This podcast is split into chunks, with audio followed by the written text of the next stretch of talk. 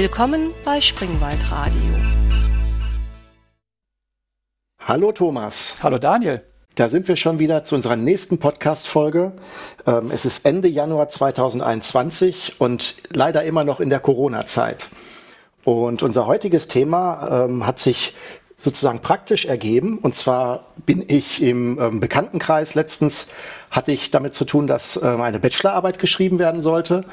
Und da ein technischer Aspekt drin war, mit dem ich tatsächlich schon mal zu tun hatte im, im, ähm, im Praktischen. Und da wurde ich halt gefragt, ob ich mal drüber schauen könnte über das Exposé, ob das technisch so passen könnte. Also ob das Thema ganz gut, ob das Thema sinnvoll oder ob das Thema vielleicht widersprüchlich wäre an der Stelle. Ähm, also ob es praxismäßig irgendwie gedeckt wäre, dass man in diese Richtung gucken könnte. Und das habe ich mir durchgelesen, so was da schon stand. Und aus meiner Sicht klang das nach einem spannenden Thema. Und von dem, was ich so technisch sehen konnte, war das durchaus auch erfolgsversprechend, dass das vielleicht funktionieren könnte. Und ähm, ja, dann wurde die Arbeit wohl mit dem Betreuer durchgesprochen. Das macht man da wohl so. Und ähm, ja, was soll ich sagen, wurde irgendwie, ich würde jetzt nicht sagen zerrissen, aber es gab ziemlich viel negatives Feedback zu Formen und Forschungsfragen und äh, Gliederungen und dergleichen. Und da muss ich sagen, das habe ich jetzt, ich habe ja mit wissenschaftlichen Arbeiten nie zu tun gehabt, persönlich. Ähm, ich habe ja höchstens mal einen Artikel für eine Fachzeitschrift oder dergleichen geschrieben. Ähm, das habe ich nicht kommen sehen, dass das sozusagen irgendwelchen Ansprüchen nicht genügen könnte, die mir jetzt gar nicht ähm, klar waren. Und ähm, da du ja Professor bist und tatsächlich ja auch ähm, sozusagen auf der lesenden und beurteilenden Seite solche Arbeiten dann ja auch immer bekommst, ähm, war halt hier mal die Idee, wir sprechen heute einfach mal darüber, wie man wissenschaftliche Arbeiten wirklich angeht.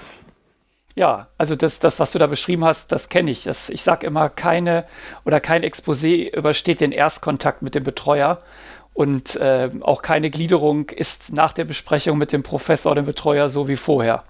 Also ich denke, da können wir, da, da, ich, ich kann dir das erklären, was da passiert ist und da können wir sicherlich auch ein paar, ein paar Sachen rausziehen aus, aus, dem, aus, dem, aus dem, was du erlebt hast. Das finde ich auf jeden Fall spannend, weil ich hätte jetzt gedacht, okay, das ist erstmal so unerwartet. Aber wenn du sagst, das ist, sag ich mal, ist ein Lernfortschritt oder ein Lernprozess, der da entsteht und dass das mehrere Stufen hat, dann können wir uns das ja gleich mal anschauen.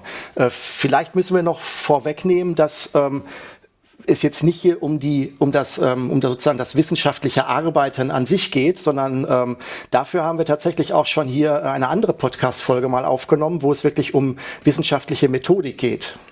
Genau, also wir, wir wollen, also wir haben ja schon mal über Parawissenschaften gesprochen, das haben wir zum Anlass genommen, auch mal darüber zu sprechen, wie man überhaupt zu einer wissenschaftlichen Erkenntnis kommt oder zu gesicherten Erkenntnissen. Und das ist aber heute nicht das Thema. Heute sollten wir da eher darüber sprechen, wie man dann am Ende, falls man eine Erkenntnis hat oder zu einer kommen möchte, wie man das so aufschreibt, dass es den Ansprüchen entspricht und dass man vielleicht dann auch ähm, beim zweiten Besuch beim Betreuer, beim dritten Besuch nicht mehr weinend auf dem Flur steht, sondern irgendwie ein Erfolgserlebnis hat. Also im Endeffekt geht es jetzt darum, ähm, ich muss eine wissenschaftliche Arbeit schreiben und ähm, wie näher ich mich dem und wie kann ich mich da durcharbeiten. Hast du denn, hast du denn schon eine Idee, über was du schreiben möchtest? Ja, das ist ja insgesamt mal die Frage. Ich ähm, muss ganz ehrlich sagen, ich habe so, wenn ich jetzt auch mal so im entfernten Bekanntenkreis schaue, habe ich manchmal so das Gefühl, dass ähm, eine Bachelorarbeit oder dergleichen ähm, nicht unbedingt immer geschrieben wird, um da einen, einen inneren Drang loszuwerden, sondern dass Leute sagen, ich muss eine Bachelorarbeit schreiben, ich möchte eine Bachelorarbeit schreiben und jetzt muss ich mir was aus den Fingern saugen. Das ist natürlich irgendwie, finde ich, wahrscheinlich eine schlechte Motivation. Ähm, deswegen hätte ich jetzt mal versucht, mir ein Thema sozusagen auszudenken, was vielleicht auch so ein bisschen aus dem Alltag desjenigen ist. Es ist natürlich jetzt auch schwierig, glaube ich, weil man muss, glaube ich, unterscheiden zwischen berufsbegleitendem Studium und echtem Vollstudium, weil wenn jemand, sag ich mal, schon im Arbeitsalltag ist, hat er vielleicht auch mehr Anregungen oder Dinge, die, aus denen er vielleicht schöpfen kann, als wenn ich, sag ich mal, als Studie, als Student noch auf einer sehr theoretischen Ebene bin, hätte ich jetzt mal so gedacht. Oder ist das eine Erfahrung, die du jetzt auch ähm, verneinen oder bestätigen würdest? Also ich bin ja an einer, an einer Hochschule, ehemals Fachhochschule. Bei uns schreiben eigentlich ähm, fast 100 Prozent der Studierenden ihre Abschlussarbeiten im Unternehmen. Das bedeutet, die Fragestellungen sind eigentlich fast immer praktisch motiviert. Also es gibt immer ein Problem in einer Firma, es gibt immer ein, ähm, ich mache ja Informatik, also irgendein Softwareprojekt, irgendein Softwareprozess, irgendetwas, sodass also dieses, wie du es gerade gesagt hast, aus dem Fingersaugen jetzt nicht der Normalfall ist, sondern meistens gibt es auch wirklich jemand, der das am Ende benutzt Weil oft ist es ja blöd, wenn du dir irgendwie was ausdenkst oder eine, eine Arbeit schreibst und du weißt, es gibt genau einen Menschen, die, der die liest und das ist der Professor und danach wandert die sowieso irgendwo in die, in die Schublade. Also ja, gibt da sicherlich Unterschiede, ähm, dass das bei berufsbegleitenden Studiengängen das natürlich immer so ist, dass es was aus der Praxis ist. Aber zumindest bei uns an der, an der Fachhochschule sind eigentlich die Themen auch immer sehr praxisnah. Das heißt also, die Studenten haben für ihre Bachelorarbeit schon tatsächlich auch Kontakt mit der richtigen, ich sag mal, Industrie oder Wirtschaft, ähm, um das dann auch wirklich machen zu können. Genau, das, das ist deshalb so, weil die, ähm, also ich meine, wir, wir als Professoren haben natürlich den Vorteil dadurch, äh, dass die dann ja nochmal einen Betreuer in der Firma haben, was den Vorteil hat, dass sich jemand jeden Tag um die kümmert und guckt, was die tun, weil viele Studierenden äh, für Studierende kommen ja irgendwann in diese berühmt-berüchtigte Schreib, Schreib, Schreibblockade und wissen nicht mehr, ähm, was sie, wie sie weitermachen sollen. Und ähm, das ist natürlich auch für den, für den Studenten angenehmer, wenn das, was er tut, irgendeine Relevanz hat und nicht einfach rein theoretisch ist. Dann passt das ja ganz gut, weil äh, die Idee, die ich jetzt vielleicht heute mal hier so als, als Prototyp Arbeit vielleicht äh, mal reinbringen wollte, ist die Idee, ähm, da ist jemand, der hat ähm, äh, Kaufmann als Ausbildung gemacht, ist in einer Firma, die einen Shop betreibt und möchte auch jetzt berufsbegleitend studieren, ähm, hat jetzt auch eine Arbeit ähm, am Ende zu schreiben. Und ähm, in diesem Shop, der momentan nur rein online aktiv ist, überlegt man, ob man ein Callcenter einrichten sollte, ähm, weil das gerade von den Kunden immer gefragt wird. Man kriegt Anfragen, können wir nicht auch eine telefonische Beratung haben, können wir nicht auch telefonisch bestellen. Und die Frage steht im Raum und irgendwie will da keiner mit umgehen. Und dann denkt sich der, der Mitarbeiter und auch Student, da könnte ich doch jetzt eine Bachelorarbeit drüber schreiben, wie man sich dem nähert. Und ähm, das Thema können wir jetzt vielleicht einfach mal als, als Idee für und als Situation, als Grundlage nehmen, uns da vielleicht so ein bisschen dran entlang zu hangeln an manchen Stellen. Mhm. Also es geht darum, ein, ob ein Callcenter eine sinnvolle oder also es sinnvoll ist, ein Callcenter einzurichten für dieses Unternehmen, in dem der Studierende arbeitet. So die, die zusammengefasste Idee. Das wäre jetzt die Motivation. Ob das dann am Ende jetzt der, der, der richtige Arbeitsinhalt ist, müssen wir wahrscheinlich jetzt rausfinden. Ob das reicht als Arbeitsidee oder ähm, ob das überhaupt geeignet ist, das ähm, wäre jetzt mal so der Einstieg. Das ist die vielleicht naive Idee, die der Student hat, ähm, das als Arbeitsthema für eine Bachelorarbeit zu verwenden. Ja, das ist aber ein guter Einstieg. Also wenn, wenn man schon mal einen, äh, eine Themenidee hat, ist das natürlich immer super. Wenn man dann zu seinem Betreuer geht und sagt, ja, ich möchte gerne über das und das Thema schreiben, das ist meistens natürlich besser, als wenn der, äh, wenn man einfach ein Thema vor den Latz geknallt bekommt und der Betreuer einfach sagt, jo, jetzt schreib mal über irgendwas und der, der, der arme Mensch denkt dann, oh Gott, wie soll ich das denn jemals machen? Habe ich ja gar keine Ahnung von, wie das, wie das geht. Also die erste Hürde ist genommen. Passiert das denn, dass man auch äh, Arbeiten so wie so eine Hausaufgabe dann bekommt, wo man eigentlich ähm, gar keine, also wo man mehr oder weniger das Thema wirklich 100% vorgegeben bekommt? Klar, das gibt es natürlich auch. Also du hast, äh, du hast den guten Fall, wo der, wo der Studierende mit einer Idee kommt und der, die gefällt dem Professor. Manchmal wird sie auch verändert. Also es gibt oft den Fall, dass die, dass die ursprüngliche, die ursprüngliche Idee, die vielleicht aus dem Unternehmen kommt, jetzt vom wissenschaftlichen Anspruch nicht ausreichend ist um darüber eine Arbeit zu schreiben. Es gibt aber auch den Fall, dass ähm, wenn jetzt jemand nichts im, in einem Unternehmen findet oder einfach gerne eine interne Arbeit schreiben will, dann kriegt er natürlich auch einfach ein Thema gegeben, weil er hat ja einen Anspruch darauf, irgendwann seine Bachelorarbeit zu schreiben. Nur ob das Thema dann dem, dem Studierenden so liegt, ist natürlich eine andere Frage. Ähm, jetzt generell vom Thema du sagtest gerade, ob das Thema dem wissenschaftlichen Anspruch äh, entspricht. Ähm, wie kann man sich das denn vorstellen? Gibt es da verschiedene Stufen? Also wie fängt man denn überhaupt im Studium an? Ich hätte mir jetzt gedacht, ähm, ich muss jetzt mit der Bachelorarbeit anfangen, dann werde ich ja erstmal ins kalte Wasser gestoßen. Ähm, dann kriege ich vielleicht irgendwie noch ein paar Tipps, kriege vielleicht eine kleine Vorlesung, wenn ich Glück habe, und dann muss ich meine Bachelorarbeit schreiben. Oder bekommt man auch schon Testarbeiten, die jetzt nicht zwingend die Bachelorarbeit sind, äh, wo man schon dran üben kann? Oder wie funktioniert das im Studiumsablauf? Also bei uns zumindest, ich kann jetzt ja nicht für alle Universitäten oder Hochschulen sprechen, aber da ist es so, dass du im Laufe des, des Studiums äh, schon zweimal mindestens die Möglichkeit hast, eine, eine, wissenschaftliche Arbeit zu schreiben. Die ist dann kleiner als eine Bachelorarbeit natürlich ähm, vom Umfang und vom, vom Anspruch, aber du kannst da natürlich deine, deine Fähigkeiten dran dann, äh, sagen wir mal, schärfen. Das ist bei uns, ist es einmal ähm, der Praxissemesterbericht, Also die Studenten gehen ja ein Semester in die Praxis und schreiben dort dann am Ende einen Bericht darüber. Das ist so eine Mini-Arbeit. Die ist natürlich sehr, sehr praktisch ausgerichtet, weil es ja immer um ein konkretes Projekt in der Firma geht. Und es gibt eine Vorlesung, die heißt wissenschaftliches Arbeiten. Die sollte man auch vor seiner Bachelorarbeit belegt haben, wo man ein Thema in dem Fall gegeben bekommt und ähm, dann darüber eine, eine kleine, ich weiß nicht, fünf-, sechsseitige Abhandlung schreiben muss. Da aber schon mal den ganzen Zyklus durchläuft, also den man halt beim äh, Schreiben von so einer Arbeit hat. Das heißt also, die, das ist eigentlich dann schon eine Bachelorarbeit, nur sie ist ähm, nicht so umfangreich und das Thema ist nicht so tiefgehend oder komplex. Ja, nicht eine Bachelorarbeit, sondern eher eine, eine ja, ein Paper, wie wir sagen würden. Also eine, eine, kurz, eine kurze Arbeit, wie man sie auch vielleicht in einer Fachzeitschrift finden würde. Eine Bachelorarbeit ist ja ein bisschen umfangreicher. Ich meinte jetzt sozusagen eine Bachelorarbeit leicht, aber vom Prinzip her ist es schon, ist es schon das gleiche Prinzip. Genau, es gilt immer derselbe Anspruch. Also der, der, der, der, der, das Verfahren und wie du eine Arbeit schreibst und wie die aufgebaut ist, das ist unabhängig davon, wie dick die ist. Also auch wenn du eine Masterarbeit schreibst, die du ja, wenn du den Master machst, die ist natürlich noch umfangreicher als eine Bachelorarbeit. Aber in jedem Fall ähm, ist so der Ablauf und wie der Aufbau ist eigentlich immer sehr, sehr ähnlich. Und jetzt habt ihr diese kleine Arbeit, sage ich mal so, und dann kommt irgendwann die Bachelorarbeit und die hat dann vom Thema auch eine gewisse Hürde. Kann man das irgendwie benennen? Also wenn jetzt, wenn ich jetzt sage, ich will eine Bachelorarbeit, gibt es irgendeine Mess Kriterium, wo ich sage, das ist jetzt, äh, das entspricht dem Anspruch einer Bachelorarbeit oder zu sagen, nee, das ist eher so für eine kleine Studienarbeit oder sowas. Also das, das können wir nicht als Bachelorarbeit annehmen oder das ist sogar zu groß für eine Bachelorarbeit und eher eine Masterarbeit oder ist das alles das, die Erfahrung und das Ermessen des Professors und des Betreuers? Ja, also du hast ja in dem, äh, in dem, in dem Ablauf, wenn du, wenn so eine Arbeit äh, geschrieben wird, gibt es ja irgendeinen Augenblick, wo der Student seine Idee aufschreibt im Exposé, da können wir vielleicht gleich nochmal drüber reden.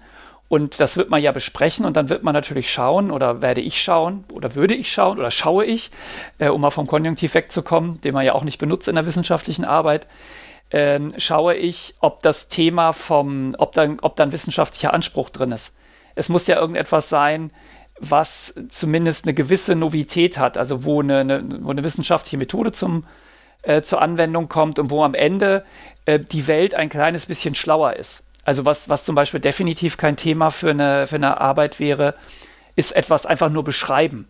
Also du gehst hin und sagst, äh, ich beschreibe den Prozess, wie wir in der Firma unser, unseren Online-Shop betreiben zum Beispiel.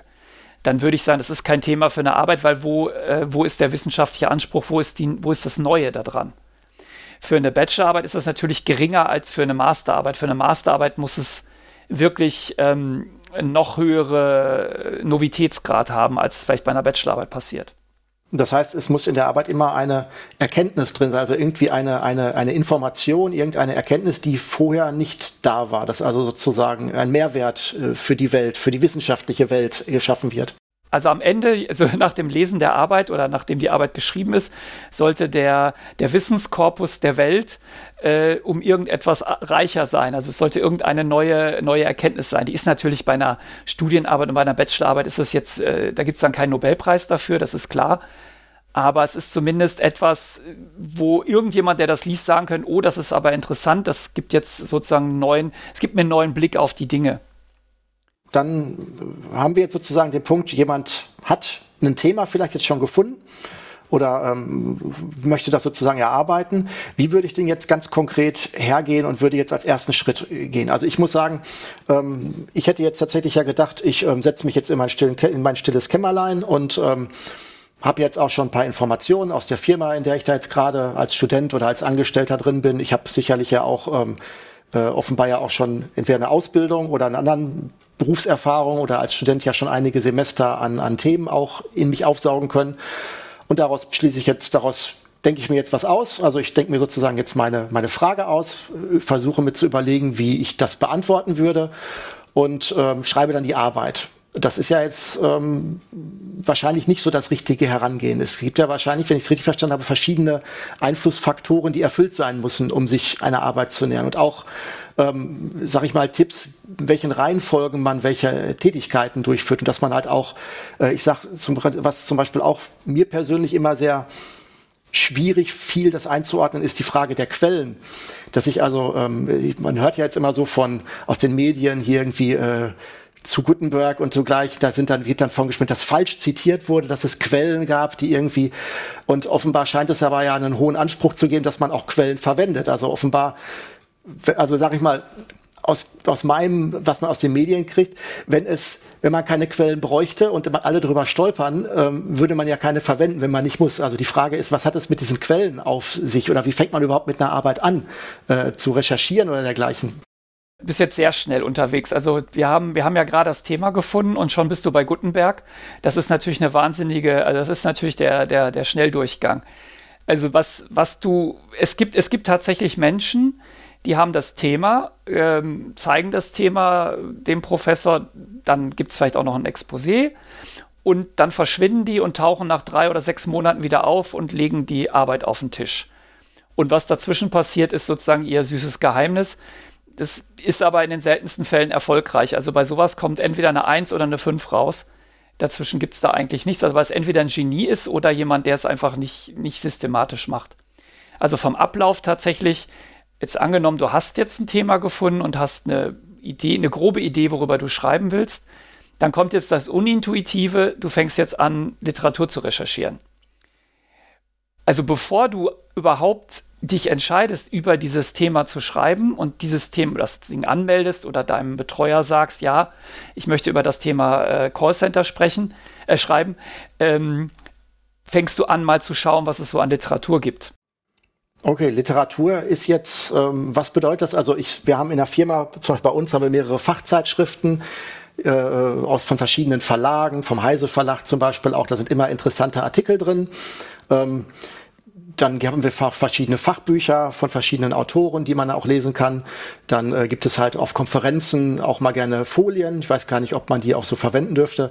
Ähm, da kann man natürlich auch bei Google, findet man auch sehr viele Themen. Hätte ich gedacht, okay, Literaturrecherche ist ja wahrscheinlich easy, wenn man jetzt schon in so einem Kontext ist. Oder würdest du das anders sehen? Wenn man keine Erfahrung damit hat, ähm, an den richtigen Stellen zu suchen, kann das ziemlich in die Hose gehen also die, diese, diese Idee, ich gucke mal bei Google, das führt meistens relativ zügig in den Abgrund. Weil du, wenn du, ähm, wenn du jetzt irgendwas, wenn du was googelst, dann kannst du ja überhaupt nicht beurteilen, welche Qualität das hat, was du da findest. Ja, du, das kann ja irgendwas sein. Ich meine, gerade jetzt, wir sind ja mitten in der Corona-Krise. Und wenn ich jetzt hingehe und google äh, Coronavirus, dann, ich mache es jetzt mal nicht, aber ich gehe fest davon aus, dass ähm, ein gewisser Prozentsatz der Dinge, die ich da finde, einfach völliger Humbug sind und Quatsch. Und deshalb ist es immer sinnvoll, ähm, an den richtigen Stellen zu gucken, wenn man mit der Literaturrecherche anfängt. Und da nimmst du einfach üblicherweise die Datenbanken, die es schon gibt, also die, die ganzen, das hängt jetzt ein bisschen von der, äh, von der Disziplin ab, in der du unterwegs bist. In den Naturwissenschaften und auch in der Informatik ist eigentlich das gesamte aktuelle Wissen in Papern. Also dieses in äh, kleinen, klein, also zwischen 5 und 20 Seiten langen Artikeln, Fachartikeln, die in Fachzeitschriften publiziert wurden. In anderen Wissenschaften, bei Philosophen oder so, steckt alles in irgendwelchen Büchern. Das gibt es natürlich auch. Und um diese Quellen zu finden, die wirst du bei Google gar nicht finden, oft, ähm, weil die, die sind ja kostenpflichtig für, für den Normalsterblichen und deshalb wirst du eher in so einer Datenbank suchen. Also es gibt da zum Beispiel für die äh, für die Informatik und für die Elektrotechnik gibt es IEEE und ACM und Springer Link und andere Datenbanken und da gibst du einfach deinen Suchbegriff ein und dann kriegst du eine Auflistung der Paper, in denen dieser Begriff vorkommt. Und das ist immer ein guter Anfangspunkt. Also erstmal mit, mit dieser hochwertigen Literatur anzufangen. Es gibt auch Google Scholar, da kannst du auch suchen. Das ist quasi nochmal so eine Metasuche von Google über diese Datenbanken. Aber das eigentliche Dokument kriegst du eigentlich immer nur dann über diese ähm, ACM, IEEE, Springer Link etc. Ja, das klingt ja schon spannend. Jetzt hast du gerade gesagt, ähm, Fachzeitschriften. Ähm, hatte ich ja gerade auch gesagt. Also wenn ich jetzt, sage ich mal, in der äh, CT vom Heise Verlag, was ja auch durchaus eine Fachzeitschrift ist, würde ich jetzt so sagen, oder in der Zeitschriften wie Webdeveloper oder dergleichen, also Zeitschriften, die ähm, bei uns in der Firma als Fachzeitschrift abonniert sind. Wenn ich da jetzt einen Artikel finde, zum Beispiel in der CT, wie man erfolgreich ein so und so Netz aufsetzt, ähm, würdest du das auch schon, ist das auch Fachzeitschrift in deinem Sinne, wie du es gerade benannt hast? Und würde ich das dann auch zum Beispiel in dieser ähm, Springer Online-Datenbank finden oder ist das eventuell eine andere Kategorie von Zeitschrift? Also eine CT ist keine Fachzeitschrift im Sinne einer wissenschaftlichen Arbeit. Also du wirst in der, in der Bachelorarbeit oder in der Studienarbeit nicht aus der CT zitieren. Weil die, ähm, der, der Witz ist immer, wie kommen die Artikel eigentlich dahin? Und bei, einer CT, bei der CT ist es so, den schreibt jemand und dann wird der gedruckt. Bei äh, der X, bei der Make, bei all diesen Zeitschriften ist es so. Bei den, was ich als Fachzeitschriften bezeichne, also zum Beispiel Communication of the ACM oder andere äh, Fach, Fachzeitschriften, da wird der Artikel ja, gibt es ja einen Peer-Review-Prozess. Also bevor das Ding erscheint, ähm, gucken andere Wissenschaftler drauf und geben ihr Feedback. Und das erfolgt anonym. Also die wissen nicht, von wem der Artikel ist, den sie lesen. Und der Autor des Artikels weiß nicht, wer sein, wer sein oder ihren Artikel gereviewt hat. Und dann kannst du davon ausgehen, dass wenn da jetzt völliger Unsinn drin steht, dass das gar nicht bis in diese Zeitung oder Zeitschrift kommt. Und deshalb sagt man immer, solche peer-reviewten äh, Artikel sind der, der sind eigentlich das, was du eigentlich standardmäßig als Quelle in so einer äh, wissenschaftlichen Arbeit benutzt. Das geht nicht immer. Es gibt natürlich nicht zu allem solche, äh, solche passenden Artikel. Also du wirst natürlich manchmal auch andere Quellen verwenden müssen. Wenn du jetzt ein total modernes, heißes Thema hast, wo es überhaupt keine Fachartikel drüber gibt, was nur in den Blogs auftaucht, dann wirst du natürlich auch mal eine andere Quelle nehmen können. Aber erstmal schaust du bei den, ich sag mal, bei den großen Jungs und Mädels, was, was die so publiziert haben, in den großen Journal, Journals. Ähm, und das ist sozusagen der Anfang. Und CT und IX und .NET Pro ähm, würde ich in einem Literaturverzeichnis von einer wissenschaftlichen Arbeit eigentlich nicht sehen wollen. Ähm, das ist natürlich dann spannend, weil das ist für mich, sag ich mal, so ein bisschen aus der aus der äh, Industriepraxis eher in diesen wissenschaftlichen Bereich auch reinbringt. Das heißt, diese Zeitschriften kauf, kann man die auch am Kiosk kaufen oder äh, ist das eher etwas, was, was hinter so einer, in so einer verschlossenen wissenschaftlichen Tür nur hin und her gereicht wird oder wie kriegt der Student sowas überhaupt in die Hand? Klar, das ist alles im Science Dungeon irgendwo weggeschlossen, diese ganzen, diese ganzen Paper. Äh, nein, also du kannst sie nicht am, im, im Kiosk kaufen, das möchtest du auch nicht, weil die einfach unfassbar teuer sind wir, ähm, wir werden das jetzt hier, wir sollten das jetzt hier nicht diskutieren, was dieses, wie dieses ganze Businessmodell ist. Es ist zum, es ist natürlich zum Heulen. Und diese Verlage äh, haben da sicherlich auch mafiöse Strukturen und wie das alles funktioniert, aber das ist jetzt nicht unser, nicht unser Thema. Ähm, aber du hast ja als Student, bist du ja an irgendeiner Universität, an einer Hochschule irgendwo eingeschrieben. Und ha eigentlich haben alle äh, Universitätsbibliotheken, Fachhochschulbibliotheken, haben Zugang zu diesen ähm, Fachpublikation und der ist für dich als Studierender einfach kostenlos. Du kannst also einfach über deine Bibliothek gehen. Das, manchmal muss man sich da per VPN einwählen, manchmal braucht man ein Login, äh, manchmal muss man auch hindackeln, je nachdem, wie die das machen. Aber du hast also aus dem Uninetz hast du eigentlich immer die Möglichkeit, an diese Artikel zu kommen und du zahlst auch nichts dafür. Ähm, Im Worst Case, das gibt es auch manchmal, wenn jetzt deine Bibliothek diese Fachzeitschrift nicht hat und du brauchst unbedingt diesen Artikel, dann kannst du auch hergehen und äh, so eine Fernleihe machen und so. Aber bezahlen musst du, also das kostet ein paar, paar Cent oder ein paar Euro. Äh, kaufen wirst du dir diese Zeitschriften nicht, sondern du wirst das immer über die Bibliothek machen. Das sind jetzt Zeitschriften. Betrifft das auch Bücher? Weil es, Zeitschrift ist ja jetzt, das sind jetzt Artikel, wo jemand auch, wie du gerade gesagt hast, selber äh, auch arbeiten oder äh, Fragen äh, sich gestellt und beantwortet und ähm, erarbeitet hat. Ähm, wenn ich jetzt auf, auf Grundlagen Dinge mich berufen will, also sag ich mal, ähm, keine Ahnung, wenn es jetzt, ähm, es gibt ja auch Bücher, die lexikaartig sind, wo ich sage, okay, ähm, ich gucke mir jetzt Naturwissenschaften an, da sind die ohmischen Gesetze beschrieben oder was auch immer. Oder ich gucke mir jetzt ähm, andere Funktionsprinzipien an, jetzt meinetwegen hier aktuelle Themen wie KI, wie funktioniert ein neuronales Netz oder irgendwie sowas, wenn solche Themen sind.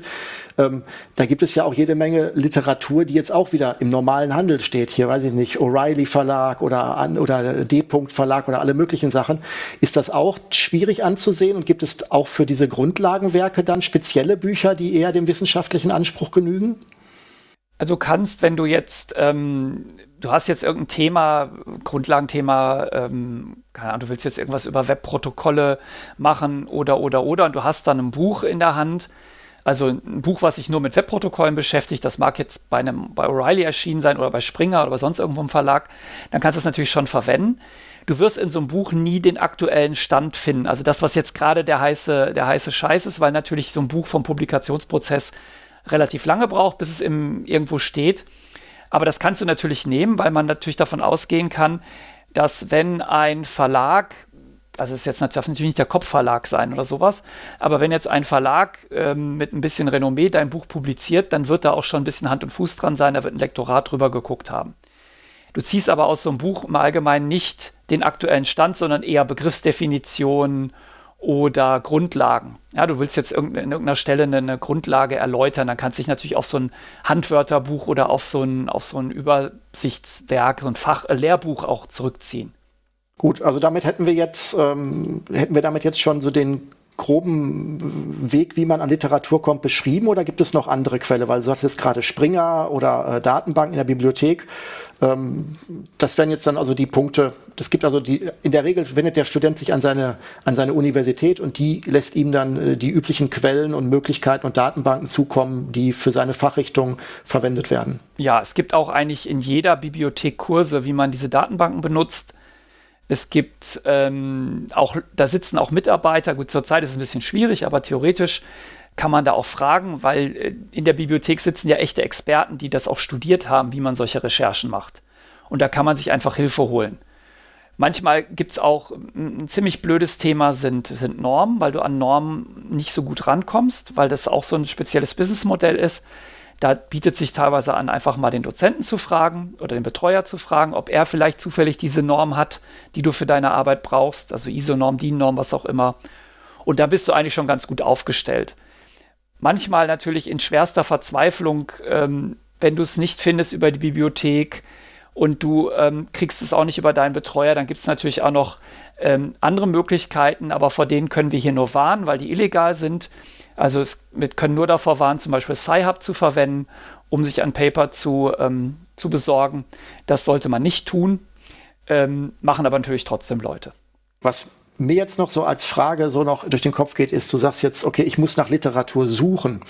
Wenn wir jetzt mal zurückkommen auf diese fiktive Idee, ähm, ich sage jetzt, ich würde jetzt ein Callcenter, äh, ich würde die Frage beantworten, wann macht es Sinn für ein kleines Unternehmen oder sowas ein Callcenter einzurichten?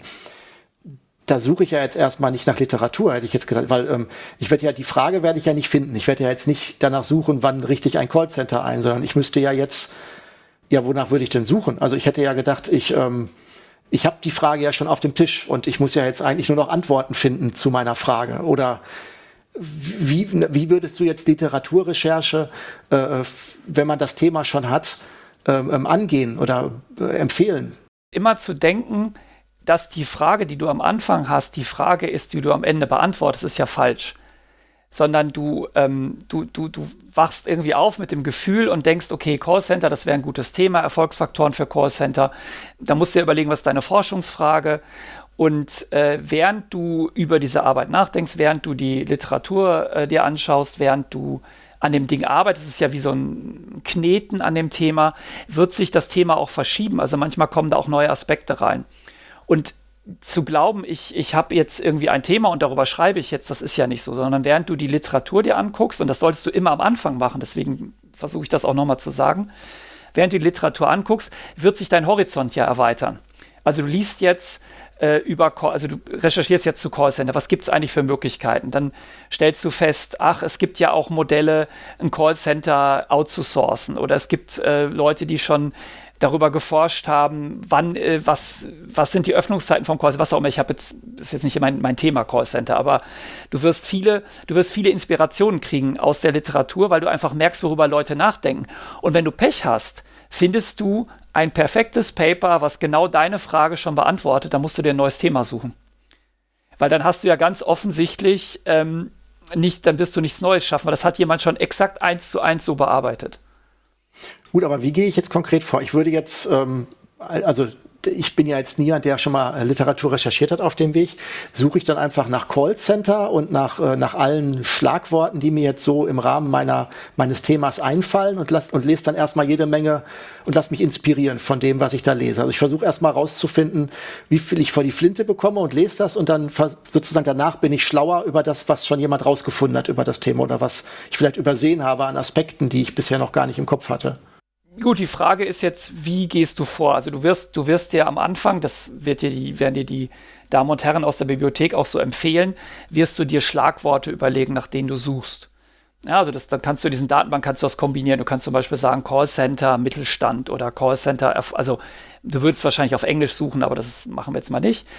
Und ähm, dann wirst du Sachen finden. Und dann wirst du dir diese Paper angucken und dann wirst du in den Papern, wirst du ja, die haben ja selber wieder Literaturverweise. Äh, dann kannst du mal gucken, was zitieren die denn? Und vielleicht ist da ein interessanter Titel dabei, dann holst du dir den und guckst dir den mal an.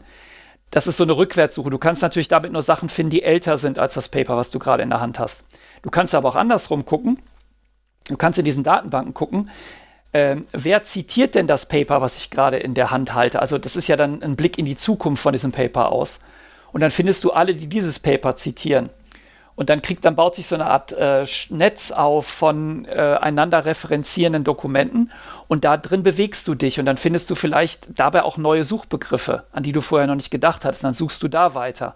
Und so hast du am Ende natürlich einen großen, ein großes Universum von, von Papern, von Büchern, die du gefunden hast zu dem Thema. Das heißt also, ähm, ich habe mir zwar ein Thema ausgesucht, aber eigentlich muss ich zu dem Thema jetzt erstmal eine komplette Analyse machen, äh, was, wie dieses Thema bereits schon bearbeitet wurde und wie es einzuordnen ist und sozusagen mehr oder weniger ähm, mir schon mal ran äh, schaffen, was andere über ähnliche, also über den Kontext des Themas sozusagen herstellen, komplett über die wissenschaftlichen Sachen, die bereits darüber äh, an Erkenntnissen gewonnen wurden. Absolut, weil du wirst in deiner Arbeit ein Kapitel haben, in dem du den Stand der Forschung darstellst. Und das ist natürlich auch das, woran der Betreuer dich messen wird. Der wird nämlich schauen, hast du eigentlich begriffen, wo gerade die Wissenschaft steht in diesem Bereich? Und wenn du jetzt so tust, als ob das das alles gar nicht gibt und du jetzt quasi der Erste bist, der, das, der den Begriff Callcenter erfunden hat, dann ist das natürlich eine echte Schwachstelle von der Arbeit. Deswegen ist Teil der, der, der sozusagen der Vorarbeiten für eine wissenschaftliche Arbeit, dass die Domäne so zu verstehen, dass du dich da sicher drin bewegen kannst. Aber das bedeutet, dass ich möglicherweise, wie du gerade schon sagtest, dass die Arbeit, ähm, dass ich erstmal noch die spannenden Sachen dann überhaupt erst finde, die die Arbeit prägen könnten, obwohl ich damit gar nicht gerechnet habe. Genau, deswegen sage ich ja auch, ähm, mach die Literaturrecherche, bevor du dein Exposé schreibst und bevor du die Arbeit anmeldest. Du kannst natürlich danach noch weiter Literatur recherchieren.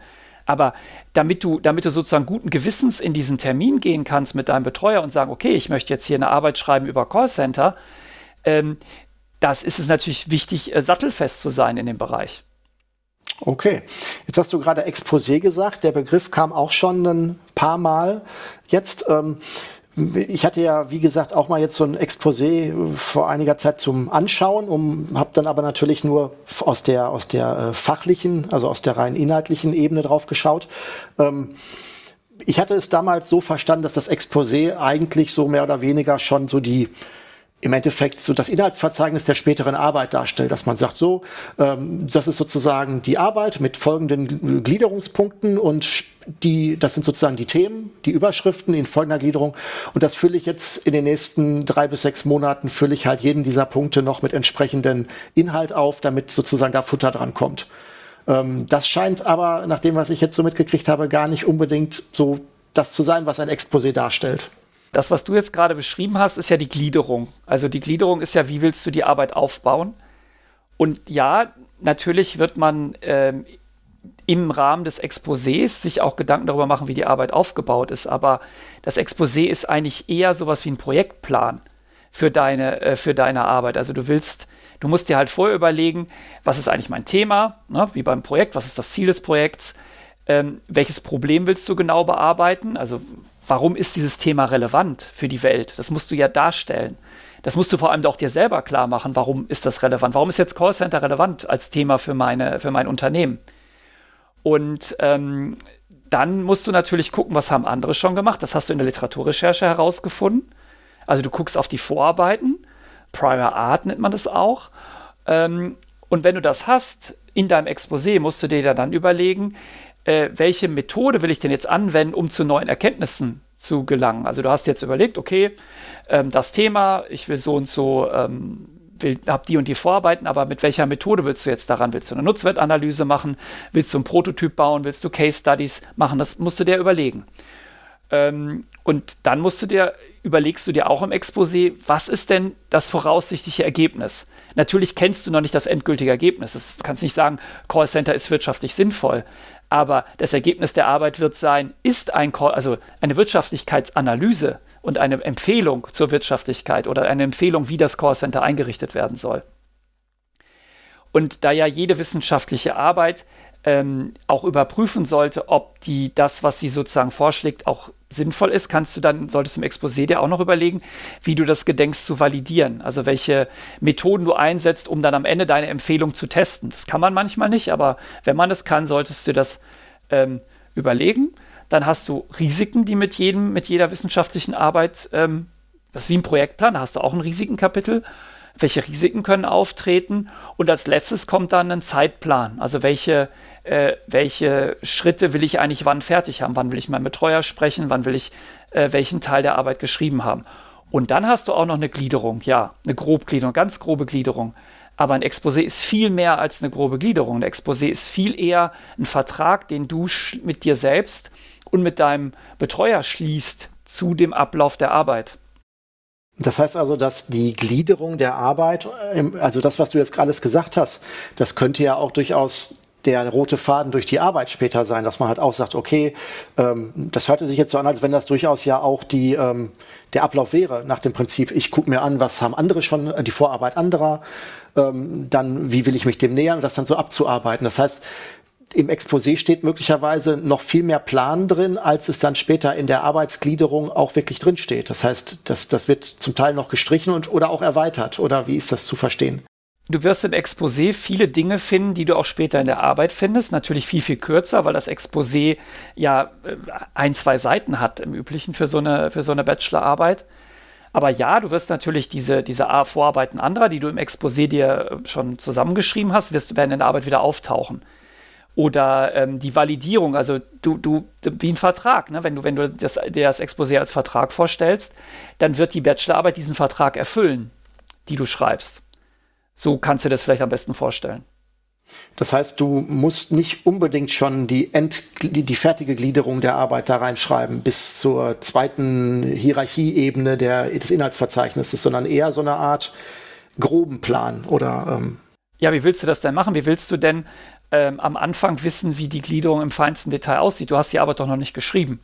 Das heißt, die Grobgliederung dient eigentlich nur dazu, klarzumachen, was sind, äh, was sind eigentlich die Haupteckpfeiler, die ich in der Arbeit äh, gedenke zu setzen. Weil aus der Grobgliederung kann man so ein bisschen ablesen, machst du jetzt eher eine, eine empirische Untersuchung ähm, dazu, wie, dies, wie die Unternehmensführung Callcenter findet oder wie die Kunden Callcenter finden, oder machst du eine Prozessoptimierung oder, oder, oder. Aber natürlich ist die, die, die Gliederung ist erst richtig fertig, wenn die Arbeit auch fertig ist. Da stelle ich es mir jetzt aber sehr schwierig vor, so eine Gliederung zu machen, wenn ich im Endeffekt doch eigentlich erstmal nur so ein, also ich, was ich zum Beispiel jetzt sehr schwierig finde, ist ähm, diese Balance zwischen, ich muss ein Exposé abgeben und da habe ich ja eher eine grobe Idee und wie du sagst, schon einen Vertrag oder einen Projektplan.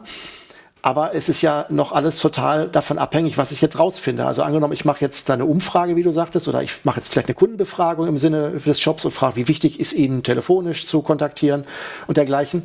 Ähm, dann könnte es ja komplett sein, dass meine, dass die Schritte, die ich dann danach machen würde, andere sind in den nächsten Möglichkeiten, noch weitere äh, Erkenntnisse zu ziehen, indem ich dann noch mehr Umfragen oder dergleichen mache. Das heißt, ich weiß ja vielleicht gar nicht, in welcher Art Labyrinthweg ich mich begebe, was jetzt, ähm, je nachdem, was passiert. Also die Was passiert dann Frage muss sich ja auch ergeben. Wenn ich also merke, oh, die Umfrage ist komplett, äh, geht komplett schief, es gibt mir gar keiner, es will gar keiner auf meine Umfrage antworten, da brauche ich ja einen Plan B. Da muss ich ja irgendwie auch noch die Gliederung umstellen und muss sagen, okay, ich nehme doch keine Ergebnisse einer Umfrage, sondern ich versuche jetzt doch noch irgendwie eine andere äh, Quelle zu finden, mit der ich meine äh, Frage beantworten kann.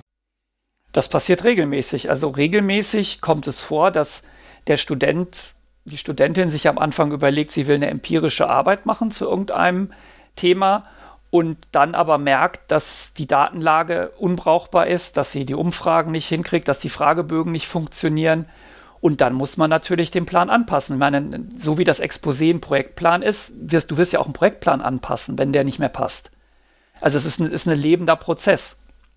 Aber wie ist es denn dann so, wenn ich es richtig verstanden habe, fängt ja mit dem Exposé, das reiche ich irgendwann ein und dann äh, beginnt eine Zeit zu laufen, nämlich die so, viel, so und so viele Monate darf ich dann an der Arbeit arbeiten.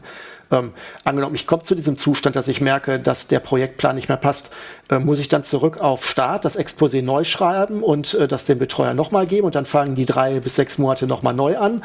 Oder ist das dann etwas, was ich dann selber während des Arbeitens äh, korrigieren darf und dann vielleicht mit irgendwem noch abspreche und das dann sozusagen legitimiere, dass ich von dem ursprünglichen Exposé abweiche? Oder wie ist da das Vorgehen? Das ist ja sehr lustig, wenn jedes Mal, wenn man das Exposé ändert, die, die Bachelorarbeitszeit neu beginnen würde, dann hätten wir aber verdammt viele Exposé-Änderungen.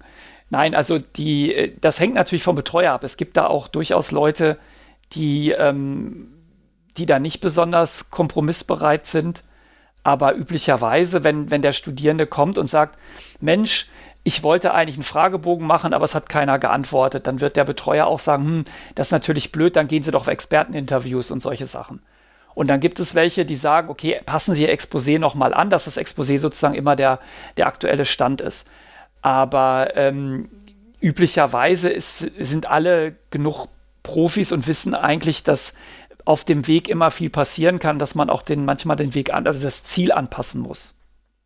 Das heißt also auch primär die Gliederung der späteren Arbeit, selbst wenn sie im Exposé schon ich sag mal, vereinbart war, sage ich jetzt mal so, ähm, mit dem Betreuer. Ähm, das kann auch noch in gewissen Weise noch leben, wenn man das äh, mit dem Betreuer auch dann immer wieder reviewt. Ja, also es ist sogar so, dass, die, ähm, dass der Titel der Arbeit auch lebt. Die, der Titel der Arbeit kann sich auch nochmal ändern, weil wenn du jetzt den Fokus verschieben musst, du hast ja einen Erkenntnisprozess, ne, während du die Arbeit schreibst. Und wenn, wenn der Erkenntnisprozess, wenn da irgendwas Tolles Neues rauskommt oder irgendwie du den Weg ändern musst, dann änderst du natürlich auch teilweise den Titel der Arbeit. Und damit natürlich auch das Ziel und damit natürlich auch das, was eigentlich ursprünglich in der Gliederung vorgesehen war. Das, das kann alles vorkommen. Aber das sind halt Leitf äh, Leitpfosten, die du hast, das heißt, das Exposé und ähm, auch die Grobgliederung dienen einfach dazu, dass du dich während der Arbeit in einem Korridor bewegst und nicht plötzlich über was ganz anderes schreibst. Also du, du meldest eine Arbeit zu Callcenter an und schreibst am Ende über Erdbeerzucht. Das sollte natürlich nicht passieren. Klingt so ein bisschen wie heute die agilen Projektmethoden in Firmen, dass man zwar grob eine Mission hat und dass alle grob wissen, wohin es geht, aber in den einzelnen Iterationen der Sprints ist durchaus, sag ich mal, ähm, kleinere Korrekturen und Navigationskorrekturen geben kann, wenn alle das sozusagen als sinnvoll sehen, weil sie seit dem letzten Sprint Erkenntnisse äh, hinzugewonnen haben.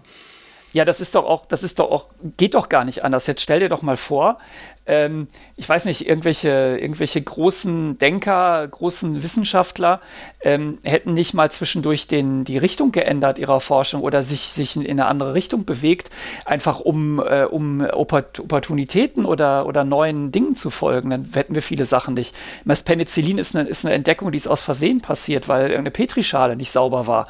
Jetzt stell dir vor, Fleming hätte gesagt, naja, das war ja eigentlich gar nicht mein Forschungsziel. Ich wollte ja hier was anderes untersuchen, hätte das weggeschmissen. Da hätten wir nie Antibiotika gekriegt gekriegt. Ja, okay. Gut. Ähm, dann versuchen wir mal so ein bisschen in der, im Ablauf der, des, des, des Prozesses hier weiterzukommen. Also wir waren jetzt dabei, dass eine Gliederung, eine Grobgliederung erstellt wird. Und was du jetzt gesagt hast, die Grobgliederung wird ähm, nicht bis zum Ende überleben, wahrscheinlich in der Form, wie sie ist, sondern sie wird sich immer kontinuierlich verbessern, mit je mehr Erkenntnisse man auch im Laufe der, des Schreibens oder des Erarbeitens findet. Ähm, wann fange ich denn dann irgendwann an, die Arbeit zu schreiben? Fange ich dann erstmal an, jetzt noch immer mehr zu sammeln an Literatur, an Erkenntnissen. Ich mache die ganzen Umfragen und äh, versuche also sozusagen jetzt mit, mit einem Riesenberg an, an, an Ergebnissen, die ich vorher aufgeschrieben habe in meinem Projektplan, äh, zusammenzutragen und habe dann irgendwann einen Berg voll Daten und dann fange ich an zu schreiben. Oder fange ich an zu schreiben und arbeite mich sozusagen da kontinuierlich parallel zu diesem vielleicht Umfragen, die ich gestartet habe, ähm, auch dann schon durch die Arbeit und versuche immer, sage ich mal, es sacken zu lassen und immer regelmäßig drauf zu schauen, weil je öfter man drauf schaut, umso mehr äh, arbeitet es dann ja auch ähm, in den Text, sag ich mal, äh, wie, also fängt man schon, sag ich mal, beim, beim Start dieser drei oder sechs Monate an, schon zu schreiben oder ähm, arbeitet man erstmal sehr abstrakt mit der Gliederung und dann schreibt man sozusagen im, in den letzten Wochen schreibt man dann die ganze Arbeit eben runter das kommt halt ganz darauf an, was du für ein, für ein Schreibtyp bist. Aber da die allermeisten Leute ja jetzt nicht, ähm, die das nicht, noch nicht oft gemacht haben in ihrem Leben und das Schreiben an sich vielen Menschen eine Schwierigkeit bereitet, weil der das letzte Mal geschrieben hat man in der Schule und da hat man ganz andere Sachen geschrieben als eine wissenschaftliche Arbeit. Da hat man ja, keine Ahnung, Textinterpretation oder sowas gemacht.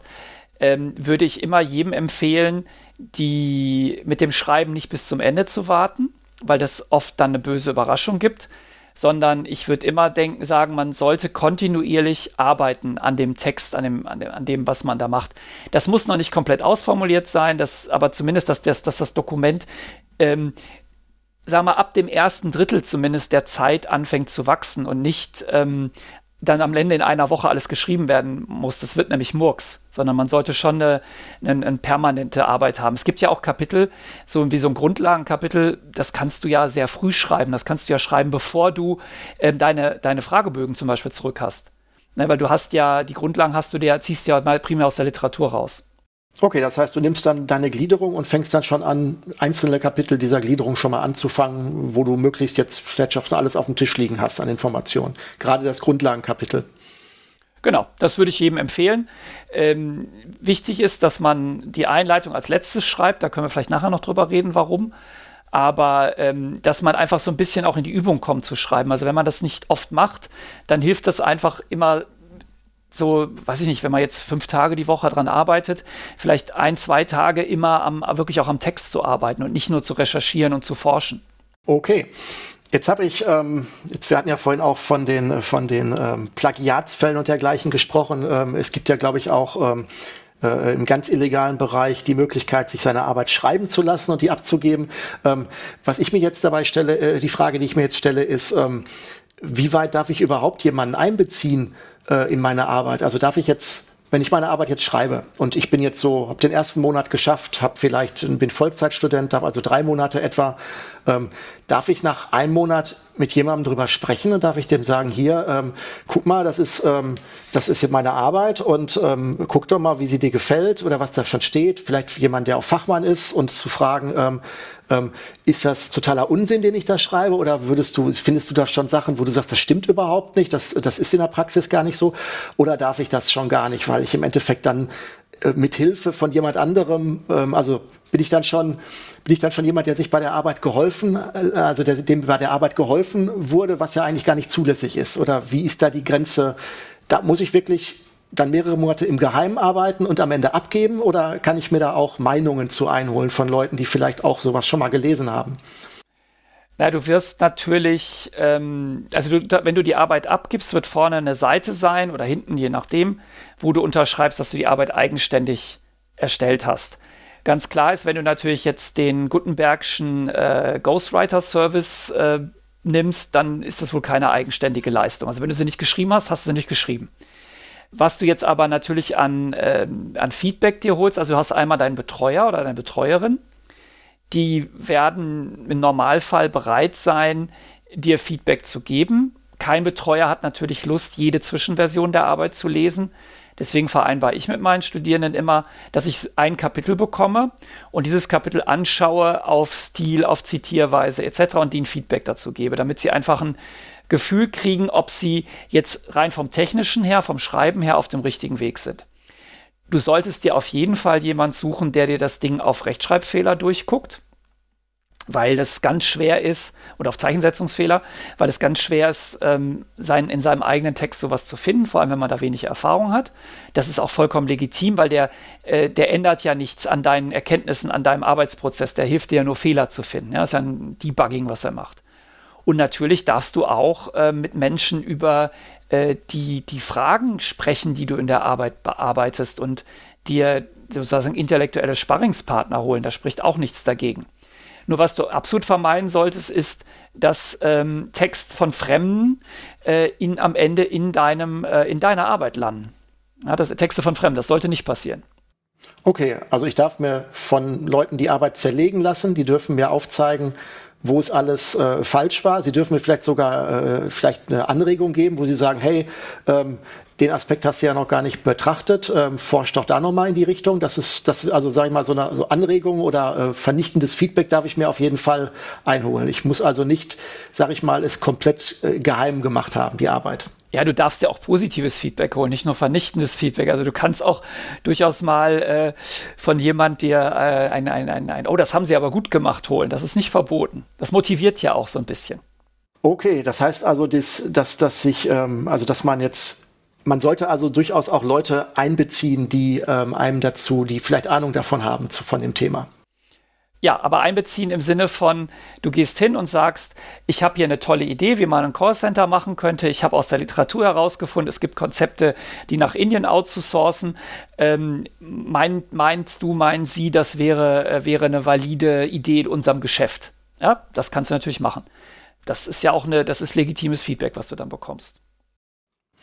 Okay, das heißt, die Arbeit ist jetzt, das wäre sozusagen das Schreiben der Arbeit. Ich gehe durch diesen Prozess durch und irgendwann am Ende bin ich dann der Meinung, auch nach Feedback und auch vom Betreuer optimalerweise, dass diese Arbeit jetzt äh, Hand und Fuß hat. Wird der Betreuer dann die Arbeit vorher sich anschauen und sagt er mir dann, ähm, das ist eine gute Arbeit, die kannst du einreichen oder wird er das eher auf einer sehr groben Ebene machen und ich gebe die dann halt ab und dann ist sie halt abgegeben? Also wie ist dann, gibt es ist das dann sozusagen ein, ein Point of No Return, wenn ich die Arbeit abgebe? Und gibt es davor noch eine Art Review mit dem Betreuer? Oder ist das eher, wie gesagt, so wie du gerade sagtest, mehr so punktuell auf einzelne Themen oder auf, auf äh, kleinere Abschnitte? Das kommt darauf an, was du für einen Betreuer oder Betreuerin hast. Ähm, ich biete es meinen Studenten immer an dass sie mir eine Version geben und ich sage immer, ich möchte nur eine Version sehen, die sie abgeben würden, wenn ich jetzt nichts mehr dazu sage. Also wirklich eine fertige Version. Da gucke ich nochmal drüber. Jetzt nicht im Sinne von, dass ich das Wort für Wort lese auf Rechtschreibfehler oder so, aber was ganz oft passiert ist, du hast mit den, mit den Studenten etwas besprochen und hast gesagt, okay, ich schlage Ihnen die und die Methode vor und legen Sie das und das da und dann gehen Sie so und so vor und dann vergessen die irgendetwas. Das ist eigentlich eine, das ist aus ihrer Sicht eine Kleinigkeit, ist aber, weicht aber dann ganz stark von dem Weg ab, den man ähm, besprochen hat. Und da kann man dann ganz gut, wenn man nochmal Feedback gibt und sagt, ja, wo ist denn das Kapitel, was wir besprochen haben zu Grundlagen von Callcentern in Indien? Und dann sagt der Studierende, oh ja, Mist, habe ich vergessen und baut es noch ein. Ähm, das biete ich meinen, meinen Leuten an. Das macht aber nicht jeder Betreuer. Es gibt auch Betreuer, die sagen, nö, ich habe keine Lust. Ähm, egal. Ja, also was, was ihr da macht, das, das, das kann man nicht allgemein sagen. Definitiv ist es so, die Version, die du abgibst, also die du quasi offiziell einreichst, das ist dann Point of No Return. Da gibt es auch keine Möglichkeit mehr, noch irgendwas zu reparieren. Okay, das heißt, du, das, das heißt, das ist also dann schon ein wichtiger Punkt. Das heißt, den würdest du dann halt, das ist also dann wahrscheinlich so genau am letzten Tag der drei Monate, die du Zeit hast, deine Arbeit zu schreiben, dann wahrscheinlich noch mit, keine Ahnung, mit Stempel vom Pförtner, dass sie auch rechtzeitig eingegeben wurde und hast dann jede Sekunde genutzt, um die Arbeit sozusagen noch zu verfeinern. So kannst du das machen. Ich habe meine äh, Diplomarbeit tatsächlich damals einen Tag zu früh abgegeben absichtlich, also nicht beim Pförtner äh, um 23.59 Uhr, sondern einen Tag zu früh. Und dieser eine Tag, den ich da gewonnen habe, das war der schönste Tag meines Lebens, weil ich war sozusagen komplett frei.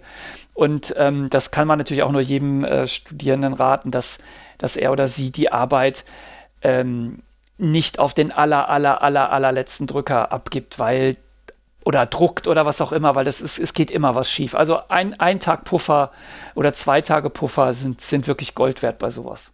Okay, dann sind wir jetzt ja einmal so grob den Ablauf, wie man, sag ich mal, durch den Prozess des ja, Bachelor oder ja doch Bachelor, wir sind ja bei der Bachelorarbeit, bei der Bachelorarbeit äh, durchgekommen. Und ähm, was wir jetzt so ein bisschen grob nur angeschnitten haben, ist halt so die Gliederung äh, der Arbeit. Ähm, kann man da auch jetzt unabhängig vom Studiengang oder von dem, äh, was für eine Fachrichtung ich jetzt allgemein habe oder ob ich jetzt äh, Vollzeitstudent bin oder das berufsbegleitend mache, ähm, ist die Struktur einer Arbeit, gibt es da auch so eine Art ähm, Best Practice oder ist das dann tatsächlich eher was, was dann von Uni zu Uni unterschiedlich ist und wo die dann alle sagen, ja, wir haben hier unsere eigenen erprobten oder so, wie wir es gerne hätten, weil das passt am besten zu unserer äh, ähm, Fachrichtungsstruktur. Also gibt es da auch, ich sag mal jetzt, wissenschaftliche Erkenntnisse, wie sowas optimal läuft oder ist das alles Freestyle und es gibt da grobe Regeln? Ja, es gibt tatsächlich einen, äh, also ich kann jetzt nicht, ich kann dir jetzt das jetzt nicht für Philosophie oder äh, Anglistik oder Romanistik oder so sagen. Das weiß ich nicht, wie die arbeiten. Aber in den äh, in der Betriebswirtschaft und in den Naturwissenschaften und in der Informatik hat sich mehr oder weniger eine Struktur äh, gibt es eine feste Struktur, die jede Arbeit hat und auch einen festen Aufbau. Natürlich jetzt nicht en Details, ja klar, weil jede Arbeit ist über ein anderes Thema und eine Arbeit über, über Callcenter hat ja nun, ist ja was ganz anderes als eine über äh, Nukleonen irgendwas Gedöns in der, in der Chemie oder in der Physik. Aber du hast ähm, immer einen, eine feste Struktur und das hilft dir auch wahnsinnig, wenn du anderer Leute Arbeiten liest. Das, wir haben ja vorhin gesagt, es gibt ja diese ähm, dieses, diese, diese Phase der Literaturrecherche, wo du viele fremde Arbeiten natürlich lesen, lesen musst und du liest die ja nicht von Anfang bis Ende, sondern du hast, du liest die ja nach einem bestimmten Verfahren. Und können, da können wir gleich nochmal drauf eingehen. Ich sage erst erstmal, wie, wie eine Arbeit im Allgemeinen aufgebaut ist. Ähm, du fängst halt immer, du hast immer einen Titel und der Titel sollte natürlich klar machen, worum es in der Arbeit geht. Also der Titel ist sozusagen das, das, das Aushängeschild. Und dann gibt es einen Abstract. Und der Abstract ist eine eine maximal kurze Zusammenfassung der gesamten Arbeit ähm, auf wenigen äh, Zeilen.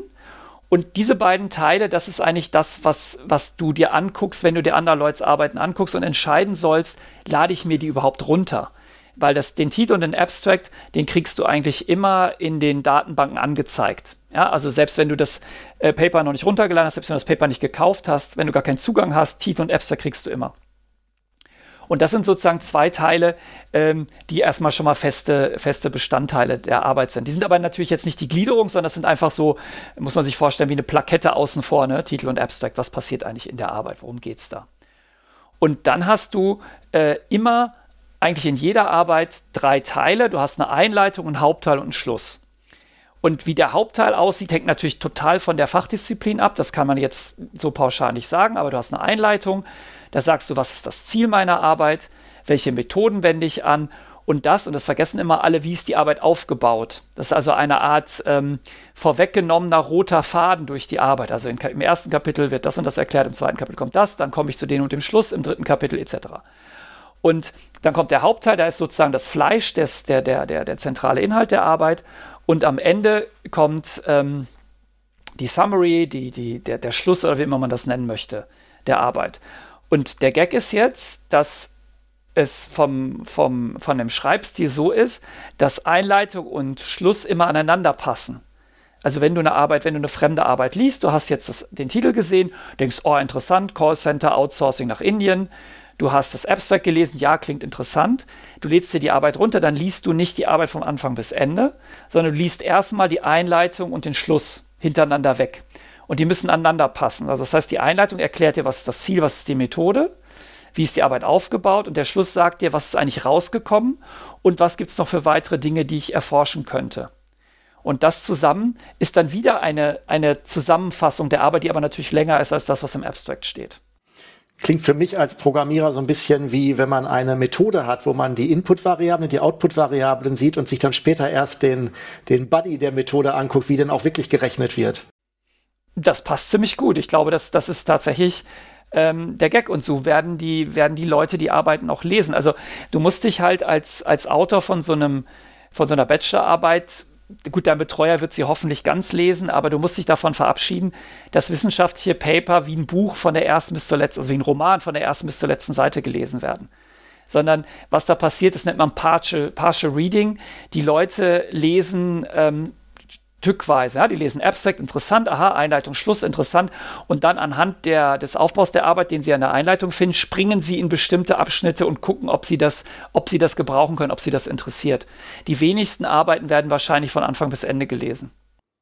Gut, das habe ich ja selbst hier im nicht äh, wissenschaftlichen Bereich, wenn ich einen, äh, in vielen ähm, jetzt nicht Fachzeitschriften im vorhin genannten Sinne, sondern sage ich mal in den Kiosk-Fachzeitschriften ähm, habe ich ja, die haben teilweise auch den ähm, ein Fazit am Ende des Beitrags so auf auf sage ich mal auf einem Absatz. Äh, wenn man das scannt, weiß man auch dann zumindest grob, ob der Text einen überhaupt interessieren würde, ob der in die Richtung geht, wie man glaubt, dass man das Thema überhaupt sich erarbeiten möchte, oder ob das vielleicht in eine komplett andere Interpretation oder einen anderen Blickwinkel des Themas geht und dann überhaupt nicht zu einem passt, bevor man den ganzen Text liest. Also das finde ich auch in dem Zusammenhang angenehm, wenn eine Zeitschrift diese, dieses Feature bietet, dass man äh, so eine kleine Mini-Zusammenfassung auch einmal hat. Ja, und das ist, das, das ist genau das, was der Abstract wäre. Ne? Der Abstract ist das, was in der CT oder X unten dieses Facts oder, oder Fazit-Blöckchen äh, ist. Ähm, das fasst einfach den, den gesamten äh, Artikel zusammen und das reicht ja auch manchmal. Also äh, es gibt ja teilweise Artikel, ähm, keine Ahnung, jetzt Corona, ja, ist Corona, sind Kinder ansteckender oder nicht? Ähm, dann reicht es dir manchmal, wenn du das Fazit liest von einem Artikel und da, da fasst den Artikel zusammen, dann brauchst du den Rest nicht mehr zu lesen, weil die Methode interessiert dich jetzt erstmal nicht als Laien. Ja, Thomas, dann haben wir jetzt einmal grob die Struktur der Arbeit ähm, einmal kurz besprochen. Ähm, wir haben ja jetzt vorhin ein, ein ähm, spezielles Thema, nämlich ähm, wann macht es Sinn, ein Callcenter für einen Shop ähm, einzuführen, ähm, ja, besprochen. Und vielleicht macht es ja Sinn, das einmal so beispielhaft jetzt auf diese Struktur anzuwenden. Ähm, wahrscheinlich jetzt nicht beginnt mit dem Titel, weil da sagtest du, den findet man am Ende. Also müssten wir wahrscheinlich jetzt mit dem Abstract einsteigen und uns überlegen, wie könnte man einen Abstract schreiben. Oder äh, fängt man mit der Einleitung an, weil der Abstract auch wie der Titel erst ganz am Ende kommt. Oder äh, fängt man mit dem Hauptteil an, weil beide am Ende erst äh, entstehen, wenn man weiß, wo man angekommen ist. Ja, witzigerweise tatsächlich fängt man weder mit dem Abstract noch mit dem Titel noch mit der Einleitung an, sondern du schreibst als allererstes den Hauptteil, dann schreibst du die Einleitung und den Schluss und dann schreibst du das Abstract. Und dann hast du hoffentlich einen guten Titel. Das ist also wirklich vom, das ist unintuitiv, liegt aber einfach daran, ich habe ja vorhin erklärt, Abstract fasst die Arbeit zusammen. Wie will ich eine Arbeit zusammenfassen, die ich noch nicht geschrieben habe? Also kannst du den nur zum Schluss schreiben. Und die Einleitung und Schluss müssen ja zusammenpassen. Und da die Einleitung dir ja auch sagt, wie die Arbeit aufgebaut ist, schreibst du auch die Einleitung am Schluss. Also tatsächlich, der erste Schritt wäre, den Hauptteil zu schreiben. Das heißt aber, dass im Exposé noch gar ein Titel oder nur ein vorläufiger Titel oder noch erstmal ein schlechter Titel drin steht und ähm, ähm, auch die, auch die, das, was ich bearbeiten will, auch erstmal so gut formuliert, wie es zu dem Zeitpunkt geht. Genau, du gehst her und ähm, also du hast natürlich im Exposé einen Titel stehen und wenn alles super läuft, bleibt der auch. Aber du musst halt, solltest halt nicht sklavisch versuchen, eine Arbeit zu schreiben, die zum Titel passt. Das wäre ein bisschen verrückt, sondern du solltest einen Titel haben, der zur Arbeit passt. Und da kann es dir natürlich passieren, dass du den ändern musst. Das heißt, man arbeitet hier so bottom-up eigentlich vom, vom Prinzip her. Von, den, äh, von, den, von der Arbeit, von den Fakten her, von den Erkenntnissen versucht man sich dann hoch äh, bis zum Titel zu arbeiten. Ja, so, also so würde ich das empfehlen. Damit einfach am Ende du eine Arbeit hast, die aus einem Guss ist, mit einem schönen Titel und dann ähm, eine Arbeit, die zum Titel passt. Und vielleicht auch, weil man dann nicht versucht, die Arbeit dem Titel gerade zu biegen, selbst wenn einem die Erkenntnisse vielleicht nicht gefallen, die man zwischendurch noch kriegt. Ja, das ist, das ist gut. Das ist nämlich eigentlich genau das, worum es geht. So, du sollst halt eben nicht deine, dein, deine Arbeit zum Titel biegen. Ne? Weil das, das, das wäre ja, das wäre auch dem Erkenntnisprozess, wird das ja nicht gerecht werden, sondern die Erkenntnis entsteht ja beim Schreiben der Arbeit und dann sollte am Ende diese Erkenntnis in der Arbeit auch dargelegt sein. Und du solltest dann nicht anfangen rumzuhuddeln, nur damit du etwas hast, äh, was du unter dem Titel subsumieren kannst.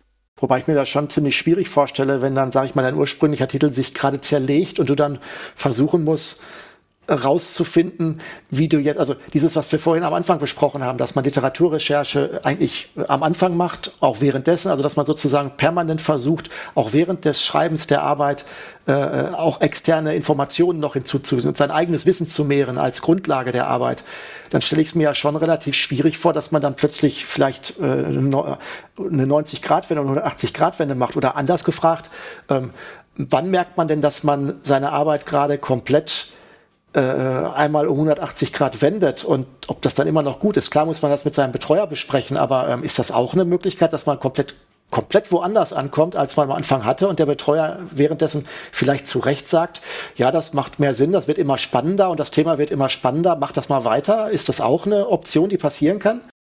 Das kommt vor. Also es kann passieren, dass die, ähm, dass die Arbeit sich während des, äh, während des Schreibens, ähm, meistens dreht sie sich nicht schlagartig um 180 Grad, sondern dass, dass es sich immer ein bisschen verschiebt und am Ende, naja, vielleicht ist 180 Grad ein bisschen viel, aber äh, doch ganz woanders rauskommt. Es gibt ja auch Fälle, wo du eine Idee hast und du willst etwas erforschen und am Ende kommt raus, dass das nicht geht. Das ist ja auch eine valide Erkenntnis. Also wenn du jetzt ähm, beim Callcenter funktioniert das jetzt nicht als Beispiel, aber du willst irgendein Verfahren auf irgendetwas anwenden und am Ende kannst du zeigen, dass das Verfahren gar nicht darauf anzuwenden ist, dann ist das natürlich erstmal frustrierend, aber es ist ja auch eine wissenschaftliche Erkenntnis, weil du hältst andere davon ab, das nochmal zu versuchen, wenn du es gut begründen kannst, warum das so ist.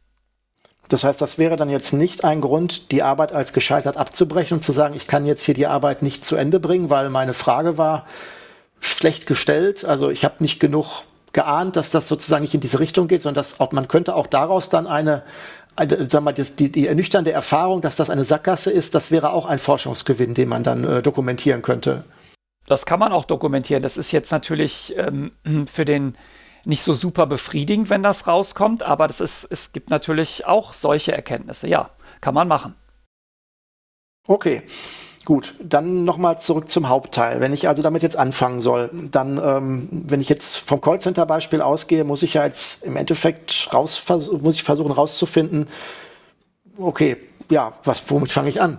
Ich muss ja gucken, ich habe einen Status quo, für den ich ja bewerten will, ob das jetzt sinnvoll ist oder nicht. Ich habe eine Situation, die muss ich ja jetzt wahrscheinlich irgendwie beschreiben und muss sagen, okay, wie stellt sich denn die Ausgangslage der Situation dar? Was für Bereiche der Situation will ich anschauen, die in meine Schlussfolgerung oder in meine, in meine Erkenntnis am Ende einfließen sollen? Und ich muss ja irgendwie jetzt den Status quo dessen, was ich betrachte, ja irgendwie erfassen. Ja, also du hast, also bleibe bei dem Callcenter-Beispiel.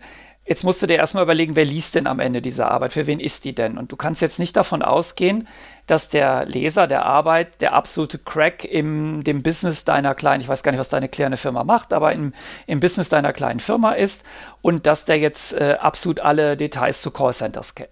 Callcenters, Callcentern, ja egal. Also zu Callcentern kennt. Ähm, das, das kannst du ja nicht voraussetzen. Das heißt, ausgehend von diesem dieser Idee, dass dein Leser zwar ein Betriebswirt ist und auch das studiert hat, aber kein Domänenexperte ist für Callcenter oder mittelständische Unternehmen, musst du ja erstmal den, den abholen, den Leser. Und das machst du mit einem Grundlagenkapitel. Du legst also jetzt erstmal da, ähm, was, worüber wirst du jetzt eigentlich im Folgenden schreiben? Was sind die Begriffe? Was sind die Definitionen, die du verwendest? Das ist immer der Anfang des Hauptteils, erstmal die Grundlagen darzulegen und natürlich dann auch den äh, Erkenntnisstand, den es schon gibt in diesem Bereich. Also was, was haben andere schon dazu gesagt? Also die, die, die, die, den Stand der Wissenschaft zu beschreiben. Okay, jetzt bin ich ja in einer, ich bin ja in dieser fiktiven Situation, bin ich ja ähm, Mitarbeiter einer Firma und studiere nebenbei und habe ja jetzt sozusagen optimale Quellen, indem ich sagen kann, hey, wir haben hier genau, wir können Zahlen rausfinden, wir finden also raus, wie viele Kunden brechen ab im Warenkorb äh, und am Ende schreiben sie in den, sagen sie, ich hätte lieber, könnte man einen Knopf machen, dass man sagt, okay, ich ähm, sag mal, warum du abgebrochen hast, ja, weil ich lieber telefoniert hätte oder man macht mal einen Newsletter, wo man den Kunden sagt, hey, ihr könnt was gewinnen, ähm, antwortet doch mal, äh, ob ihr lieber per Telefon bestellt hättet oder dergleichen. Damit könnte ich ja jetzt jede Menge, sag ich mal, äh, Informationen ran schaffen, aber natürlich nur für eine Firma. Jetzt wäre ja die Frage, wenn ich jetzt Informationen also wenn ich die Chance nutze, dass ich in einem funktionierenden Ökosystem bin, über das ich dann auch schreiben will, also eine Firma, wo auch schon Sachen sind, wo Fakten entstehen, die ich ja beschreiben kann, nämlich das Problem äh, sind zu, ist, äh, ist, die Leute wollen telefonieren, aber wir haben keine Leute dafür und ähm, wie kann ich das machen? Muss ich jetzt, müsste ich jetzt auch versuchen, noch andere Firmen anzuschreiben, damit ich von denen auch was, also wie weit darf ich mich auf eine spezifische Situation fokussieren, um da äh, sozusagen daraus dieses Problem abzuleiten? Ist das dann für wissenschaftlichen Gewinn nicht zu sehr äh, äh so, so mikroskopischen Tunnelblick? Du bist, du bist jetzt vielleicht ein bisschen schnell in der Art und Weise, wie du vorgehst. Denn ähm, vom, vom Ablauf, von, von dem gedanklichen Ablauf, du hast ja, du willst ja mit der Arbeit irgendetwas zeigen oder irgendetwas herausfinden. Und du weißt ja noch gar nicht, was du genau willst. Und jetzt dir zu überlegen, wen kann ich fragen, ist das so mikroskopisch, ist eigentlich vom, vom logischen Gang her ein bisschen früh. Ähm, die erste Frage, die du dir stellen musst, ist jetzt erstmal, also du hast jetzt die Grundlagen dargestellt. Also jetzt der, der Leser ist jetzt mit dir, der weiß jetzt, wovon du sprichst. Also der weiß jetzt, was ein Callcenter ist. Es geht jetzt ja nicht darum, um deinen konkreten Fall. Es geht jetzt ja erstmal darum, ähm, welche Definitionen hast du? Callcenter, mittelständisches Unternehmen, ne? Und also alles, was so an, an, an Grundlagen nötig ist. Und dann, bevor du jetzt weitermachen kannst, musst du dir ja erstmal überlegen, was willst du denn eigentlich? Das heißt, du müsstest dir jetzt die, äh, die Anforderungen erheben, die dein Unternehmen an dieses Callcenter hat. Ob das dann verallgemeinbar allgemeinbar ist an, auf andere ähm, Unternehmen, ist ja noch eine andere Frage. Aber das ist erstmal der erste Gedanke, den du machen musst, bevor du dir überhaupt überlegen kannst, mache ich jetzt ein Callcenter oder nicht oder ist das sinnvoll oder nicht? Was willst du denn eigentlich erreichen? Die Frage ist ja nicht Callcenter ja oder nein. Die Frage ist, ist es wirtschaftlich sinnvoll, ein Callcenter zu machen und welche Ziele will ich erreichen? Also nach den Grundlagen würde ich jetzt erstmal, wenn ich diese Arbeit schreiben müsste, Gott sei Dank muss ich das nicht, äh, würde ich jetzt erstmal mir überlegen, welche Anforderungen habe ich an das, an das, an das Ding, was ich hier gerade tue. Also vom Ergebnis oder von der Problematik? Ich müsste ja ein Problem beschreiben in dem Fall. Ich muss ja, ähm, oder ich, ähm, also das Problem ist ja, ich weiß es nicht, ob ein Callcenter in dieser Situation äh, äh, ähm, äh, ratsam wäre. Und um daraus jetzt auch eine richtige Forschungsfrage zu machen, die jetzt nicht binär nur diese eine Firma betrachtet, müsste man ja eigentlich sagen, wann ist ein Callcenter äh, ratsam und auch wirtschaftlich also müsste es doch auch ein bisschen breiter anschauen oder verstehe ich das falsch? Oder ist das am Anfang erstmal, kann ich mich von meiner individuellen Situation, die sehr, sehr, sag ich mal, situationsbezogen ist, auch weiterentwickeln oder muss ich jetzt tatsächlich sagen, okay, das, es interessiert ja keinen, was ich jetzt hier an dieser einen singularen Stelle äh, für eine Situation habe? Das kommt darauf an, wenn der Anspruch deiner Arbeit ist, dass du ein allgemeines äh, Benchmarking-Modell für Callcenter-Einführung machst dann musst du natürlich jetzt weg von der, von der kleinen Firma. Wenn du aber sagst, ich will, du willst das für diese eine Firma untersuchen, jetzt erstmal als Annahme, dann kannst du das auch auf die kleine Firma beziehen. Aber das macht ja vom, ist ja vom Vorgehensmodell immer dasselbe. Du musst dir erst überlegen, welche Anforderungen habe ich an diese Geschichte. Und diese an, die Anforderung ist, du willst ja offensichtlich Kundensupport machen mit dem Callcenter oder du willst verkaufen oder was auch immer. Also wäre die Frage, welche Anforderungen habe ich an ein Vertriebs- oder Kundensupport oder was auch immer System? Ja, und die musst du erfassen. Okay, das würde ich also jetzt machen. Ich würde dann also erstmal gucken, welch, was, was ist überhaupt das, was am Ende äh, gelöst sein soll ja, du, was, du, was, was du lösen willst, du hast ja irgendein Problem. Also du hast ja in deiner Einleitung, die du noch schreiben wirst, hast du ja dargestellt, die Firma hat ein Problem, die Umsätze brechen ein oder wir haben nicht, machen nicht so viel Gewinn, wie wir wollen. Und dann müsstest du dir überlegen, welche Anforderungen habe ich an das, äh, an das zu entwickelnde System. Ja, also was soll das leisten? Oder welche Anforderungen habe ich an ein Callcenter? Das kommt jetzt darauf an, wie, wie spezifisch deine Frage ist. Aber du musst dir immer überlegen, was will ich denn haben? Und das, das ist immer eine Anforderungserhebung, die du machen musst in so einem Fall. Also welche Frage ich beantworten will am Ende. Oder ähm, ist es, oder ist das schon wieder zu konkret? Nein, deine, deine Frage ist doch, sagen wir mal, deine Frage ist, wie kann ich, äh, wie kann ich meine Kundensupport-Zeiten verkürzen? Ja, oder die Frage wäre halt, äh, ja gut, die, die, die virtuelle Idee war ja ähm, sozusagen, es gibt eine Tendenz, die sagt, wir würden gerne auch telefonisch beraten werden und bestellen. Und die Frage ist halt, ähm, ist das überhaupt ratsam? Äh, gerade in der Anfangszeit, wenn die Firma halt äh, dann noch nicht so viel hat, kann, dann müsstest du ja eine Person anstellen, die den ganzen Tag nur rumsitzt. Gibt es vielleicht alternative Modelle, dass man sagt, man teilt sich so ein Callcenter mit mehreren Firmen? Also gibt es mehrere Ideen vielleicht, wie man, also wie man sich einem Callcenter nähert und was wäre vielleicht für verschiedene Szenarien die sinnvollste Herangehensweise. Wobei das ja dann schon wieder so ein bisschen in Unternehmensberatung geht. Das wäre jetzt ja nicht das, was man vielleicht in einer wissenschaftlichen Arbeit lesen würde, hätte ich jetzt gedacht. Nö, das ist ja eine valide Frage. Du, nur ich, ich verstehe jetzt, dass du die Frage, du hast eine andere Frage, als ich sie im Kopf hatte. Du hast die Frage, ähm, wie kann ich, also angenommen, wir machen ein Callcenter, wie kann ich das optimal machen? Ich war gerade noch bei dem Gedanken, ist ein Callcenter sinnvoll?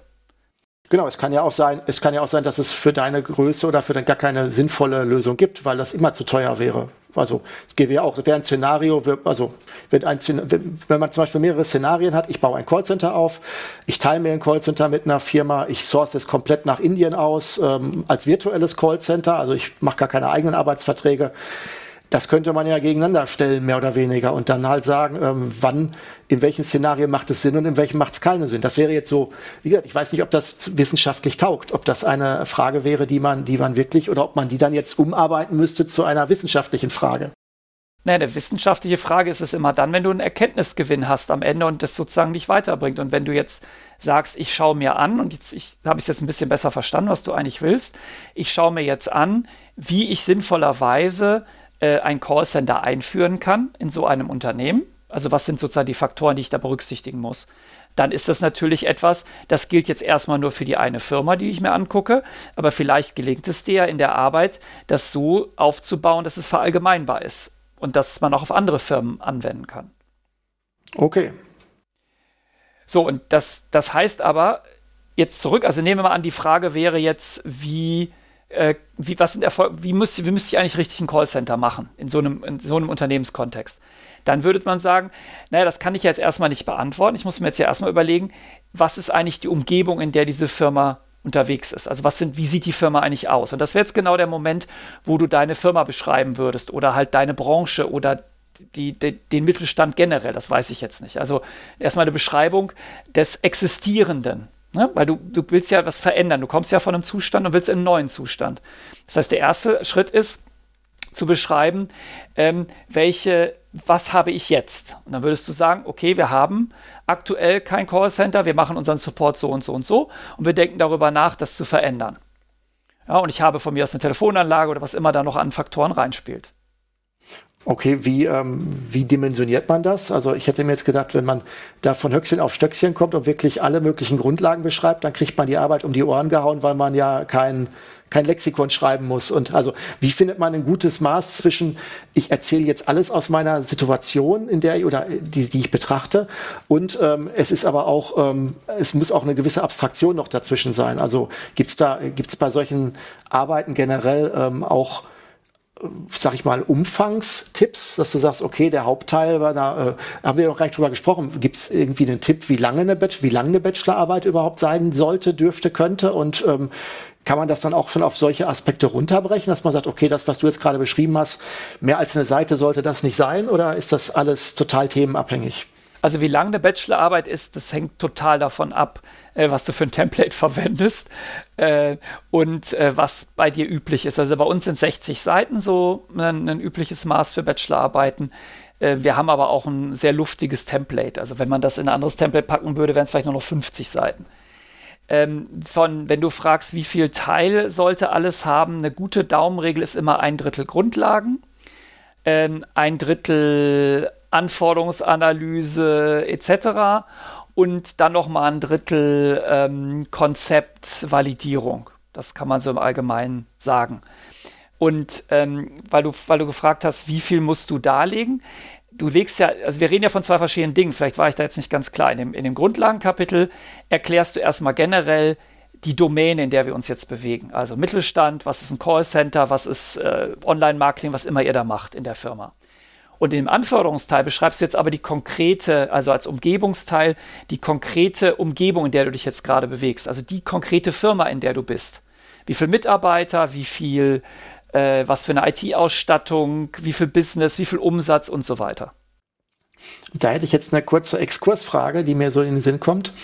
Ähm, wenn du jetzt vorhin sagtest, ich kann dann, ähm, äh, wir haben ganz am Anfang gesagt, Literaturrecherche, wie funktioniert die? Ich kann bei verschiedenen Datenbanken auch anderer Leute Bachelorarbeiten oder wissenschaftliche Arbeiten äh, suchen. Ähm, ist eine Bachelorarbeit, die ich abgebe, zwingend auch immer öffentlich? Also wenn ich jetzt zum Beispiel in diese, in das, was ich da jetzt schreibe, äh, Daten reinschreibe von der konkreten Firma, in der ich arbeite, selbst wenn ich die anonymisiere und reinschreibe, das ist jetzt die XYZ GmbH, man kann ja trotzdem gucken, wo ich gearbeitet habe, während ich die Bachelorarbeit geschrieben habe. Ähm, ist das, ist das, muss ich damit rechnen, dass sozusagen da alles, was da drin steht, auch dann öffentlich gemacht wird? Oder gibt es auch eine Art geheime Bachelorarbeit, die nicht veröffentlicht wird, die dann nur der Professor liest und wo ich dann keine ja, weiß ich nicht, brisanten Informationen will ich jetzt nicht sagen, aber vielleicht ähm, möchte ich ja ein Problem lösen, das doch eher ein internes ist, was vielleicht nicht die Firma möchte, dass da jetzt klar wird, dass sie dieses Problem hatten oder dergleichen. Ist das ein Thema oder ist das jetzt komplett, ähm, ist es immer öffentlich und muss immer der Wissenschaft auch voll zugänglich sein? Nee, es ist genau umgekehrt. Bachelorarbeiten sind überhaupt nicht öffentlich, sondern Bachelorarbeiten sind genauso wie Masterarbeiten und Studienarbeiten werden nicht veröffentlicht und sind damit auch nicht zitierfähig.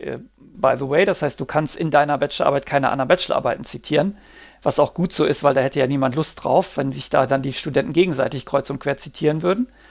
Und ähm, das ist üblicherweise so, eine Bachelorarbeit wird an der Universität oder an der Hochschule eingereicht und dient dann zu Prüfungszwecken und das war es auch. Das heißt, sie wird nicht auf die Webseite gestellt etc. Das kann man machen. Also es gibt natürlich, wenn eine Bachelorarbeit sehr gut ist, sehr schön, sehr interessant, kann man den, mit dem Studierenden sprechen und sagen, wir würden die gerne veröffentlichen. Und dann sagt er ja oder er kann das auch direkt beim Abgeben erlauben. Aber da es ja so wahnsinnig viele Bachelorarbeiten gibt, die firmeninterner enthalten, ähm, gibt es auch die Möglichkeit zu sagen, die Bachelorarbeit hat einen Sperrvermerk. Sperrvermerk heißt, diese Bachelorarbeit wird abgegeben, sie wird benotet und dann kommt sie in den Panzerschrank. Und wir haben Unmengen von Bachelorarbeiten, wo irgendwelche Firmengeheimnisse drin sind und die genau so ein Sperrvermerk tragen. Weil sonst könntest du über viele Dinge überhaupt nicht schreiben. Wie willst du über irgendwelche Geschäftsprozesse, irgendwelche Softwareentwicklungen im Unternehmen schreiben, wenn das veröffentlicht würde? Ja, genau, das war meine Frage. Aber dann ist ja die Bachelorarbeit, dann stelle ich mir jetzt die Frage, wie ist denn dann der, der Aspekt des wissenschaftlichen Mehrwerts für die Community, wenn die Bachelorarbeit dann am Ende niemandem zur Verfügung steht? Ist das dann auch nur, ähm, dann auch nur, also das ist ja eher noch ein sehr interner Zweck für die Arbeit. Und ist das bei einer Masterarbeit dann auch so, dass die dann auch, äh, sag ich mal, niemandem äh, Erkenntnisgewinn bringen kann, weil sie weggesperrt wird? eine Bachelorarbeit ist, das ist ja, das ist ja so ein bisschen eine, eine, das ist eine Übungsveranstaltung. Natürlich ist eine Bachelorarbeit erfolgt nach wissenschaftlichen Kriterien und soll natürlich auch einen Erkenntnisgewinn haben, aber äh, die Community, die Wissenschaftswelt interessiert sich relativ wenig dafür, was da was da drin steht.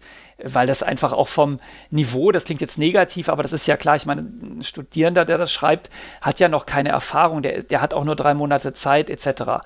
Das bedeutet, vom, äh, von, dem, von der Relevanz, die die hat, ist es natürlich eher ganz gering.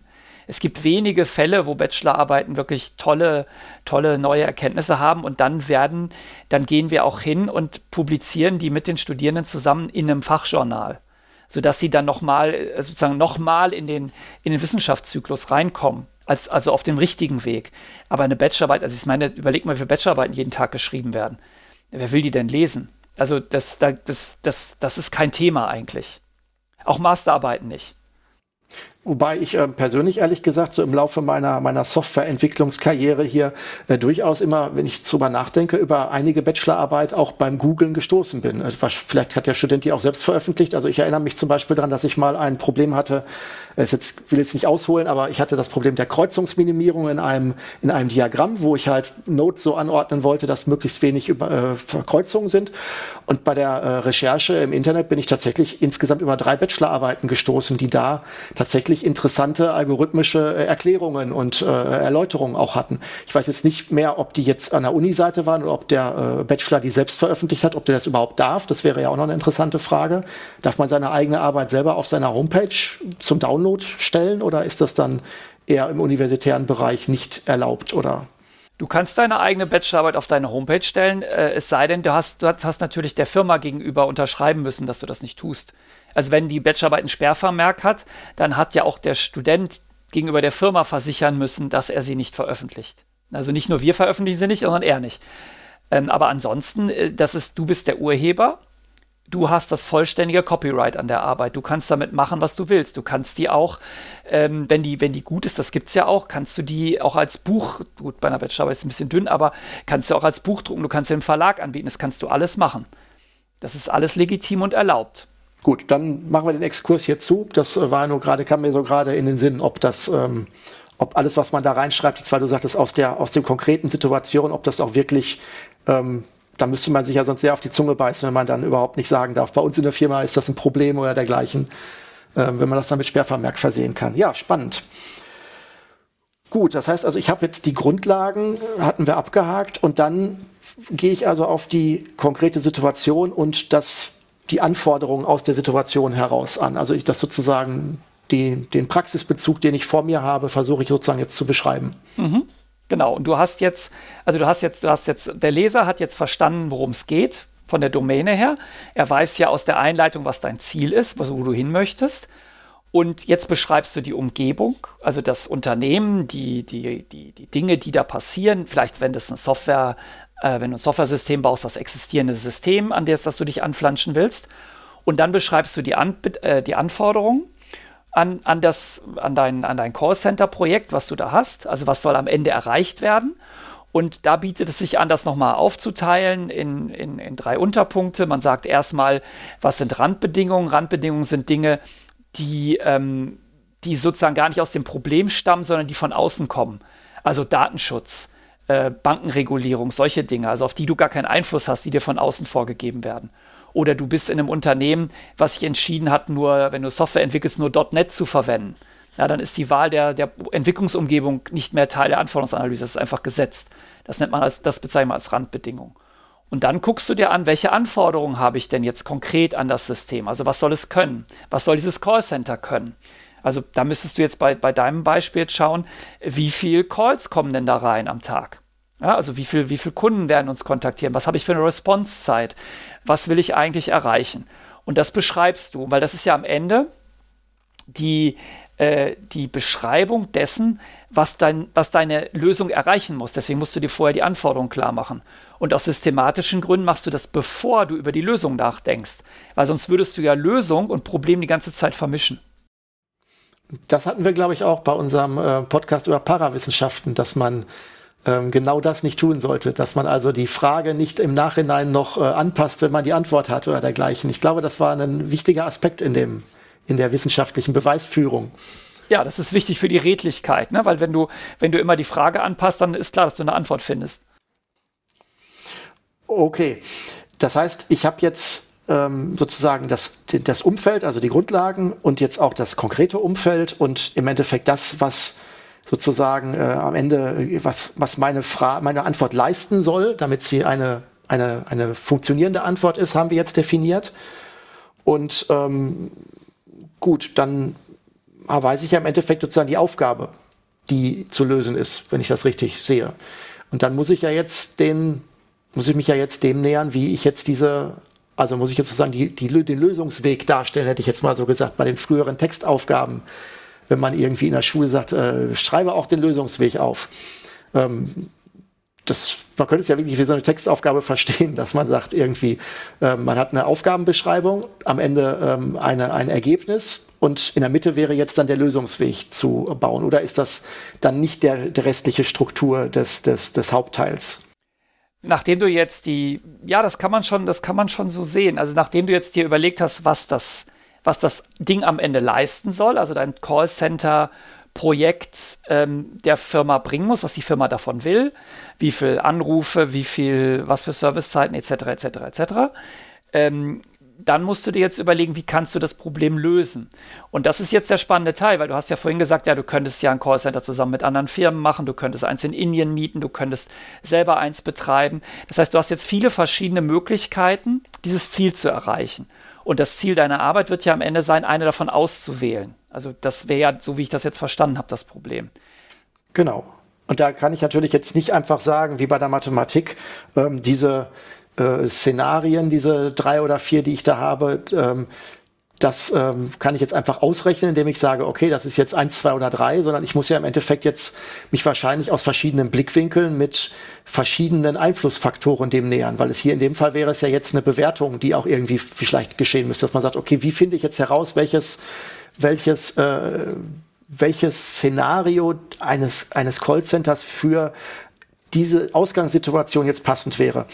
Und da muss ich doch jetzt auch irgendwie sag mal, das ist das, das kann ich jetzt erstmal, wenn ich es spontan mache, nur im Bauchgefühl machen, weil das sind ja alles Faktoren, die überhaupt, überhaupt nichts miteinander zu tun hätten. Also ich muss ja jetzt irgendwie versuchen, es messbar oder äh, beschreibbar oder zumindest nach wissenschaftlichen Aspekten ähm, irgendwie mich dem nähern. Das heißt, ich hätte jetzt so das Gefühl, ich habe jetzt erstmal einen abstrakten Berg an an Einflussfaktoren, wo ich sage, das muss alles in den Anforderungen erfüllt sein. Und dann muss ich am Ende sagen, okay, wie wichtig sind die? Sind die alle erfüllt? Und ähm, also ich, da wäre jetzt die Frage, wie näher ich mich dem? Muss ich dann jetzt wieder Literaturrecherche betreiben nach Verfahren, wie man sowas, wie man sowas, äh, sag ich mal, wie man sowas äh, ermitteln könnte? Oder wie wäre da der nächste Schritt? Wenn du Glück hast, hast du ja in deinem Exposé schon festgestellt, dass du diese Frage irgendwann beantworten musst, nämlich wie du vorgehst. Das heißt, du hast dir eine wissenschaftliche Methode überlegt. Machst du eine Nutzwertanalyse, machst du eine Balance Scorecard, was machst du? Und das müsstest du jetzt anwenden. Wenn du das noch nicht getan hast, ist jetzt genau der Augenblick, wo du merkst, dass du da ein Problem hast und dir überlegst, wie komme ich denn jetzt von den Anforderungen über die möglichen Lösungen zu einem Ergebnis. Und da gibt es eine Lücke und die, die, die, witzigerweise findet man die in ganz vielen Arbeiten, zum, zumindest äh, mittendrin, wenn die Studierenden dann da sitzen und denken, ja, ich habe jetzt hier 24 Anforderungen und äh, ich habe jetzt acht Lösungsmöglichkeiten. So, und jetzt das Problem ist ja, dass die Anforderungen an sich erstmal keine Bewertung enthalten, sondern da steht nur, es soll 500 Kunden bedienen können. Da steht, es soll äh, die und die Responsezeiten haben. Und jetzt musst du dir überlegen, wie wichtig sind mir die einzelnen ähm, Anforderungen. Das heißt, du musst dir dann eine Metrik überlegen. Da gibt es verschiedene Möglichkeiten. Das wird jetzt wahrscheinlich zu weit führen, sich das, das hier zu diskutieren. Aber du überlegst dir jetzt irgendein Verfahren, wie du die Anforderungen erstmal priorisierst. Also was ist die wichtigste Anforderung? Was ist die zweitwichtigste? Was ist die drittwichtigste? Welchen Beitrag haben diese Anforderungen dann zum, ähm, zu dem Unternehmenserfolg? Also wie, wie wichtig sind die für das, was ich erreichen möchte? Und dann nimmst du genau dieselben, ähm, nimmst du die Anforderungen und schaust, welche deine drei Optionen, welche dieser Anforderungen zu wie viel Prozent erfüllen. Und dann kannst du ja, wenn du die Anforderungen priorisiert hast und hast da irgendwelche ähm, eine Metrik und irgendwelche Werte dran, kannst du jetzt hergehen und kannst das vergleichen mit den wie weit das von den jeweiligen Dingen erfüllt wird. Und dann kommst du hoffentlich zu einer Entscheidung, was jetzt die beste, äh, beste der Alternativen ist. Das heißt, die, die Eignung der Anforderungen würdest du dann auch immer positiv formulieren. Also angenommen, ich würde jetzt sagen, ähm, es kostet was. Das ist ja erstmal, äh, oder ist ja erstmal eine negative Anforderung, sage ich mal. Das würde man also sagen, eine Anforderung wäre, es darf nicht mehr als ähm, drei Prozent des Umsatzes kosten. Das, so würde man dann versuchen, eine Anforderung zu formulieren. Oder wie wäre das zu verstehen? Ja, also du würdest als Anforderung sagen, ähm, vielleicht wäre die Anforderung sogar noch ein bisschen abstrakter. Also es, es, sollte, äh, es sollte kostenoptimal sein und dann würdest du dir, wenn du dir überlegst, was ist denn jetzt die Metrik, die ich verwende, dann wirst du sagen, ah, ich kann eigentlich Prozent äh, vom Umsatz nehmen und dann kannst du schauen, äh, wie die verschiedenen Lösungen da abschneiden. Ja, so würde würd ich vorgehen. Okay, also jetzt mal unabhängig von dem, unserem konkreten Beispiel, abstrakt muss ich also jetzt versuchen, ähm, die Anforderungen, die ich habe, im Endeffekt zu einer, zu einer Antwort zu bringen. Also ich muss jetzt sozusagen das Loch, was du gerade sagtest, füllen zwischen, ähm, ich habe eine, eine Erkenntnis, eine Lösung, wie es, äh, wie etwas sein sollte und das, und die Anforderung, das sozusagen zu füllen. Ähm, ist das jetzt bezogen auf ähm, andere Projekte oder andere äh, Hauptteile von anderen Arbeiten? Ähm, ist das immer ähnlich oder ist das jetzt sehr, sehr speziell auf diesen Fall, dieses, diese Herangehensweise? Das ist sehr, das ist nicht sehr speziell. Das ist halt für eine bestimmte Art von Arbeit und zwar für Arbeiten, bei denen es darum geht, eine Prozessoptimierung zu machen oder eine Software zu entwickeln oder halt, wie du da eine, vorgeschlagen hast, einfach eine, eine Geschäfts-, das ist auch eine Prozesserweiterung eigentlich des Geschäftsprozesses dann hat man eigentlich immer diesen Aufbau, dass man sagt, was habe ich für Anforderungen? Aus den Anforderungen leite ich eine Priorisierung und eine Metrik ab. Ich habe Lösungsalternativen. Ich bewerte die Lösungsalternativen im Lichte dieser Anforderungen. Ich komme zu einem Scoring, zu Punkten. Ähm, teilweise habe ich auch Ausschlusskriterien, also ich habe ge gewisse Anforderungen, da gibt es kein, kein Score, sondern wenn die nicht erfüllt sind, ist die Alternative einfach raus. Also du könntest jetzt zum Beispiel sagen, ähm, das Callcenter ähm, aus Datenschutzgründen darf die Daten nicht in der Cloud ablegen oder so. Ne? Dann ist das keine Frage mehr, ähm, 5%, 10% ist nur noch eine Ja-Nein-Entscheidung. Und dann kommst du eigentlich immer am Ende zu einer Empfehlung, ähm, welche Alternative jetzt die beste ist. Und das gilt eigentlich für alle diese Arten von, von Problemen, die Richtung Prozess oder Software-Design oder, oder gehen. Okay, ist Software-Design jetzt auch, das ist ja jetzt alles mehr oder weniger ein abstrakter Prozess an der Stelle. Ähm, kann es auch sein, dass da auch wirklich ähm, praktische Arbeit als Softwareentwickler drin ist, jetzt mal als unabhängig vom Callcenter-Beispiel? Also angenommen, ähm, ich hätte jetzt eine Anforderung, etwas irgendwo zu verbessern, weiß ich nicht, an, in irgendeiner Fabrik am Fließband. Und ich bin der Meinung, das könnte man jetzt mit einem mit irgendwas, dass das als etwas misst und daraus Schlussfolgerungen zieht, könnte man das machen. Äh, und dann sozusagen dann ein, eine Erkennung von irgendwas auf softwaretechnischer Ebene für Qualität am Fließband oder sowas eines Bauteils rausfinden, jetzt mal ganz wild gesprochen. Äh, wäre das eventuell auch für den Studenten so, dass, dass ein Teil der Arbeit auch wäre, eine Software zu schreiben, die das exemplarisch macht, oder wäre das schon zu praktisch und er müsste eigentlich nur diesen die Anforderungen der Software beschreiben und was die tun könnte, aber dieses, das als Blackbox gar nicht selber implementieren? Oder ist das, kann er sich das wählen, je nachdem, wie realistisch das im Umfang einer Bachelorarbeit wäre? Also ich würde sogar hoffen, dass das am Ende implementiert wird. Denn ähm, die Arbeit, die wir jetzt hier gerade skizzieren, ist ja erst rund, wenn du am Ende auch sagen kannst, ist denn das jetzt, was ich ausgewählt habe als Alternative, ist das, was ich vorgeschlagen habe als Softwarearchitektur, ist das denn auch eine, erfüllt das denn auch das, was ich prophezeit habe? Also prophezeit im Sinne vorhergesagt habe. Und ähm, wenn Also gerade bei den, bei den Software Engineering Arbeiten halten wir die Studierenden immer dazu an, das auch noch zu implementieren. Manchmal prototypisch natürlich nur, ähm, aber dass sie dann am Ende auch zeigen können, dass die gewählte Architektur, die gewählte Lösung, die Anforderungen, die sie vorher erhoben haben, auch erfüllt. Also ich würde jetzt in dem Callcenter-Beispiel hoffen, ähm, dass vielleicht jetzt ist die, ist die, Arbeit zu kurz, um das auszuprobieren, aber dass es auf jeden Fall dann auch nochmal validiert wird, indem man es, ähm, es macht, also es wirklich implementiert. Wobei das natürlich jetzt für, den, für die Dauer einer Bachelorarbeit wahrscheinlich tatsächlich unrealistisch wäre, dass das noch passiert, während die Arbeit geschrieben wird. Also wenn das jetzt erstmal sozusagen die, die Näherung ist, die vielleicht erstmal den Anreiz liefern soll, darüber nachzudenken, die Arbeit. Also die Idee ist ja, am Ende gehe ich mit der Bachelorarbeit zu meinem Chef und sage, guck mal, ähm, ich habe hier ein paar Fakten oder ein paar äh, wissenschaftliche Erkenntnisse, damit könnten wir mal drüber nachdenken, ob wir ein Callcenter einführen. Das passiert ja nicht während der Arbeit dann. Nein. Ja, wie gesagt, es kommt darauf an. Also eine, eine Softwareentwicklung kann schon werden in drei Monaten erfolgen oder in sechs Monaten, je nachdem, wie viel Zeit man da hat. Äh, so ein Callcenter wird man nicht in der Zeit äh, implementieren, das ist klar. Aber du hättest natürlich die Möglichkeit jetzt bei der Callcenter-Arbeit, du hast ja gesagt, ich habe das jetzt erstmal für dieses konkrete Unternehmen untersucht. Also du hast es jetzt noch nicht verallgemeinert. Du könntest jetzt aber natürlich als Validierungsschritt nicht das Callcenter bauen, aber dein Scoring-System nehmen, was du entwickelt hast, und mal schauen, ob andere Unternehmen, die ein Callcenter eingeführt haben, unter ähnlichen Bedingungen sich auch für dieselbe Lösung entschieden haben, die du vorschlägst. Also eine externe Validierung einfach machen mit Hilfe von, von anderen Unternehmen oder anderen Implementierungen. Okay, das würde ich dann, die würde ich dann wahrscheinlich anschreiben als Student. Das ist das, ist das, weil das, also entweder hätte ich es ja schon im Rahmen der Literaturrecherche, hätte ich es ja vorher schon gesehen, dass das sozusagen schon von jemandem erforscht wurde. Oder ich müsste dann ja wirklich selbst auch Firmen, von denen ich glaube, dass sie das getan haben, äh, kontaktieren und fragen, ob sie mir das mit mir teilen möchten, diese Erkenntnisse. Ja, das kann, zum Beispiel kannst du es so machen. Oder du bist halt, hast halt die Möglichkeit, über einen Branchenverband zu gehen. Also ich hatte ein, vor einiger Zeit eine Masterarbeit, äh, das war im Maschinenbau und der hat da äh, gewisse Sachen optimiert und der ist dann tatsächlich zu dem Branchenverband äh, VDMA oder wie die heißen, der Maschinenbauer gegangen und hat dann über die äh, im Rahmen von einer Tagung das vorgestellt und dann ähm, sich das Feedback geholt von den, von den Teilnehmern.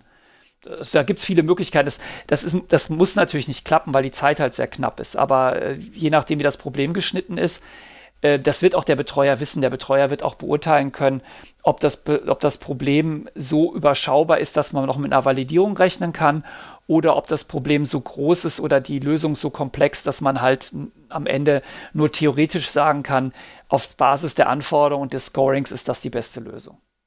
Okay, aber das wäre auch valide, dass man, sag ich mal, wenn man darlegt, wie man zu der Bewertung des Scorings kam und das sozusagen gut begründen kann, dann kann man das auch als einen Erkenntnisgewinn ansehen, wenn man sagt, okay, das, das alles zusammen, äh, wenn alle, sozusagen die alle Schritte dahin äh, gut belegt sind und auch nachvollziehbar sind, dann ist das, obwohl es theoretisch ist, trotzdem eine, eine gute wissenschaftliche Arbeit. Ja, also es ist eine gute Bachelorarbeit dann. Also das ist, wird es jetzt wahrscheinlich, wird es jetzt vielleicht nicht als Masterarbeit durchkriegen, ähm, wenn du sagst, ich habe das alles nur theoretisch angeguckt. Oder es muss halt sehr, sehr gut aufgebaut sein. Ich meine, es kann ja auch sein, dass dein, dass dein Scoring-System innovativ ist. Also dass da sozusagen dann die, die, die wirkliche, das große Neue liegt. Ähm, aber natürlich werden viele, äh, viele Dinge am Ende nicht äh, komplett durchvalidiert, weil es einfach die Zeit nicht zeigt, äh, gibt. Wir haben auch oft den Fall, dass es dann einfach äh, eine Bachelorarbeit ist die, äh, ist die, ist das Design und die Entwicklung von dem, von dem, von dem Schema oder dem Bewertungssystem. Und die nächste Bachelorarbeit, die jemand anders schreibt, ist dann die Implementierung und Validierung. Das gibt es natürlich auch. Okay. Jetzt hattest du gerade noch gesagt, das wäre sozusagen eine äh, eine Struktur für den Hauptteil, nämlich wenn es um Prozesse oder Software Engineering oder dergleichen geht, um, um Prozessgestaltung. Ähm, äh, du hast, glaube ich, gesagt, es gibt auch noch eine Alternative, die dann für andere Themenkomplexe äh, äh, verwendet würde. Ja, du hast ja teilweise empirische Arbeiten. Also du hast ja Arbeiten, die ähm, Daten verarbeiten, also wo du aus, wo du Umfragen machst oder Messungen machst oder äh, andere Dinge. Und wenn die haben ja oft eine, ähm, ein, anderes Ziel, die wollen ähm, eine Hypothese überprüfen.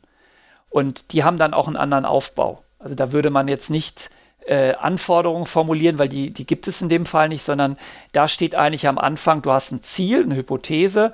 Also beispielsweise, ähm, bleiben wir mal durchaus in diesem Callcenter-Universum.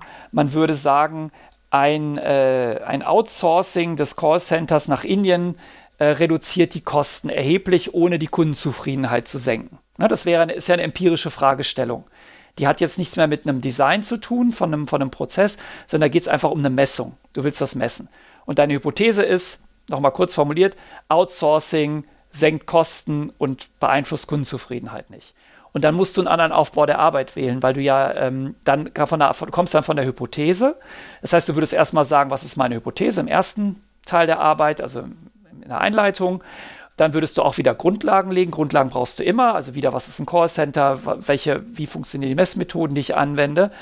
Und dann beschreibst du ähm, dein Vorgehensmodell. Also ich mache einen Fragebogen oder ich mache eine, ich gucke mir Bilanzen an oder ich was auch immer. Also das heißt, die, die, oder wenn du jetzt ein, ein, ein chemischen Experiment machen willst, würdest du den Versuchsaufbau beschreiben. Also wie ist dein Versuchsaufbau? Ja, welche, welche Methoden setzt du da ein und wie gehst du vor? Dann würdest du die Ergebnisse darstellen. Und da ist der klassische Fehler immer da schon rum zu interpretieren, sondern, interpretieren, sondern in dem Kapitel sagst du einfach wirklich nur noch ähm, die rohen Daten, die du bekommen hast, ohne jetzt darüber ähm, zu philosophieren, was dahinter steckt, ähm, damit der Leser die Chance hat, auch wirklich deine, deine Rohdaten zu überprüfen.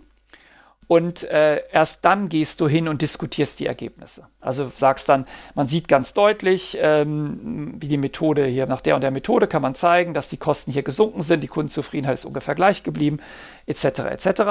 Dann kannst du daraus natürlich irgendwas schlussfolgern, nämlich dass deine Hypothese richtig ist und noch eine Empfehlung geben, wenn du Lust hast. Also ich empfehle allen, die Callcenter nach Indien auszulagern. Das ist ein anderer Aufbau, den man bei empirischen Arbeiten im Allgemeinen findet. Ja, das ist jetzt ist wieder unterschiedlich, ob das jetzt Psychologie ist, da ist es ein bisschen, also das je nach Disziplin ist natürlich dann die, sind die Titel anders, aber der Aufbau ist eigentlich immer gleich. Ähm, jetzt werde ich, ähm, jetzt stelle ich mir die Frage empirische Arbeit oder diese andere Struktur, Prozessgestaltungsarbeit. Ähm, wie entscheidet man das? Jetzt, wenn ich das jetzt so höre auf der abstrakten Ebene, es wird jetzt wahrscheinlich nicht stimmen oder passen, muss ich sagen, hätte ich jetzt gedacht, okay, die empirische Arbeit hört sich eigentlich wesentlich easier an, weil im Endeffekt könnte ich jetzt sagen, ich schreibe eine Arbeit, indem ich sage, ähm, sind die, ähm, weiß ich nicht, Ladenöffnungszeiten äh, im, in, durch die Corona-Pandemie ähm, oder die, die Umsätze in den, in den, in den Unternehmen, in, in welchen Branchen sind während der Corona-Pandemie äh, äh Umsatzzuwächse geworden und wo sind sie nicht gewesen. Und da sage ich jetzt eine Hypothese, ähm, sage ich mal, die Großen wachsen stark, die Kleinen äh, natürlich nicht. Also und bei allen, die offen bleiben durften, sage ich jetzt mal mehr oder weniger, das sage ich, begründe ich die Hypothese, dann hole ich mir Daten. Das ist jetzt auch dann sicherlich eine Herausforderung, muss ich dann ja irgendwie machen. Dann schreibe ich ganz viele Leute an oder ich habe vielleicht eine gute Quelle und am Ende sage ich so, mache ich eine Statistik und sage, ja, ist so und liegt wahrscheinlich an Corona. Da muss ich sagen, das ist ja für mich jetzt von dem, wenn, ist es ja eher etwas, dass man, dass man einfach Daten sammelt, mehr oder weniger. Also die Anforderungen, die am Ende da ist, klingt mir bei dem anderen Prozess schwieriger, dass ich sage, ich habe ein Problem, das muss ich selber auseinandernehmen, zusammensetzen, ich muss Wege finden, das zu beschreiben und am Ende kommt, muss ich eine Schlussfolgerung treffen. Das, die empirische Arbeit klingt jetzt für mich erstmal nach der Beschreibung so wie, ähm, ja, ähm, schaff mal Daten dran und mach eine Statistik, mach mal eine Excel-Sheet am Ende drüber. Ich übertreibe jetzt, aber ähm, ist das, wo ist da die, wo ist, wo sind die Stolpersteine, die diese Arbeit jetzt tatsächlich dann auch auf, auf mehrere Monate auf, aufarbeitet, sag ich mal? Oder sehe ich das komplett falsch? Na, wenn du eine empirische Arbeit machst, dann, dann wirkt das natürlich erstmal easy peasy. Ich habe eine Hypothese, ja, Corona-Umsatz äh, im, keine Ahnung, im äh, Onlinehandel steigt. Gut, das ist, das ist keine Hypothese, das ist Quatsch, aber äh, du hast halt irgendeine Hypothese und du sammelst Daten, aber da genau da ist ja, liegt ja die Falle, weil du musst ja äh, die, die, also erstmal muss ja deine Datenerhebung extrem sauber sein. Ähm, gerade wenn du Fragebögen designst, ja, also in der Psychologie oder auch in Wirtschaftswissenschaften, äh, das, das Design eines Fragebodens, der valide ist, also wo die Leute, äh, wo du am Ende auch wirklich das misst, was du messen willst und nicht irgendwas, ist extrem komplex. Da steckt viel Know-how drin.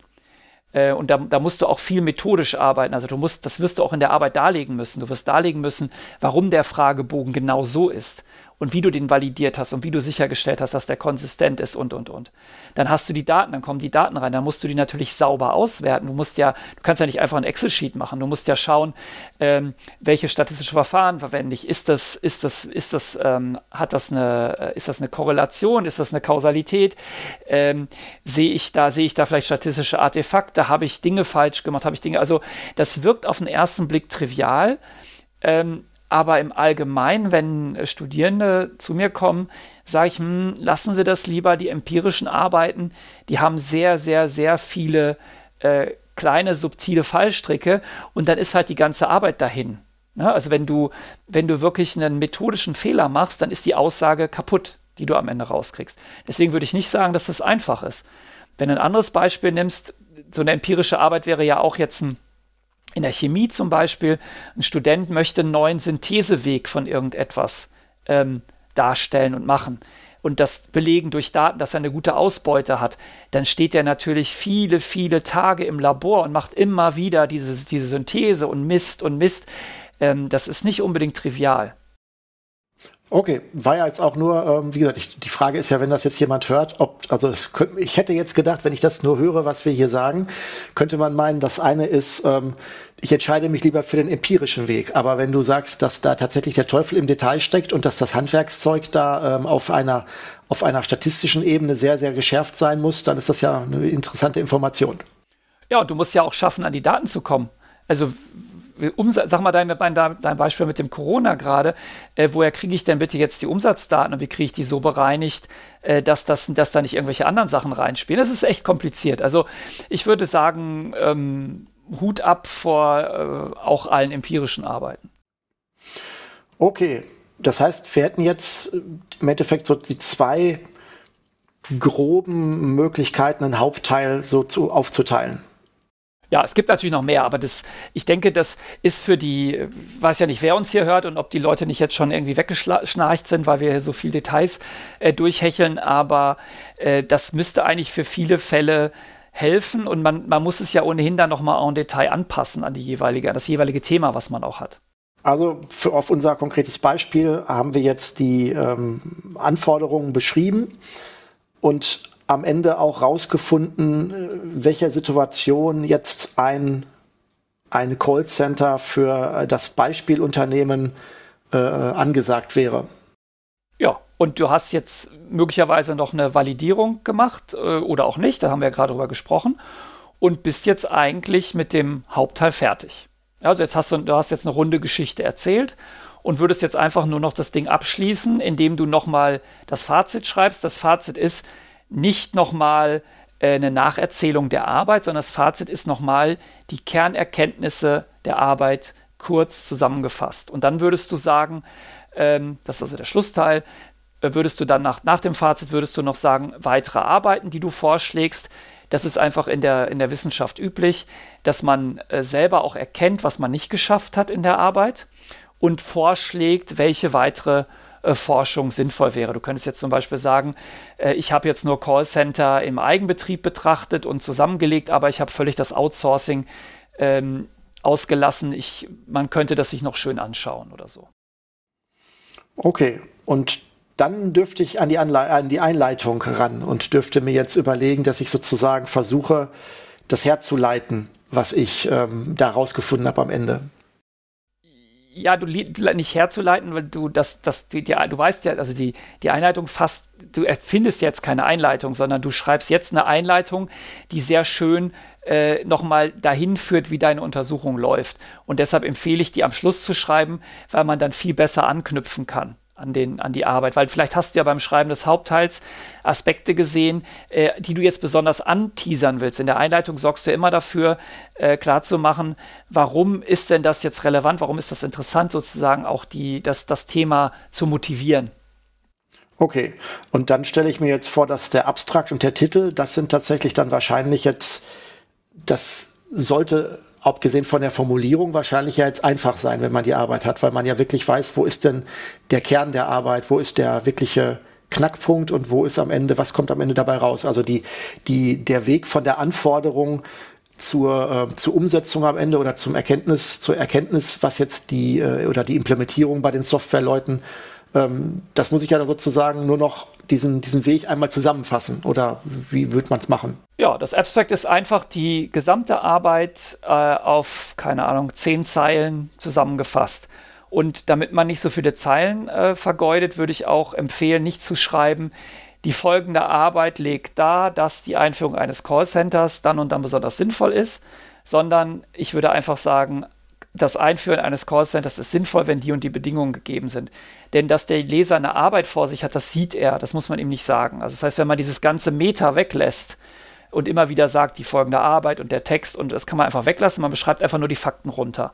Dann kriegt man in das Abstract eigentlich so ziemlich alles rein, ähm, was man an Haupterkenntnissen äh, aus der Arbeit auch rausziehen möchte.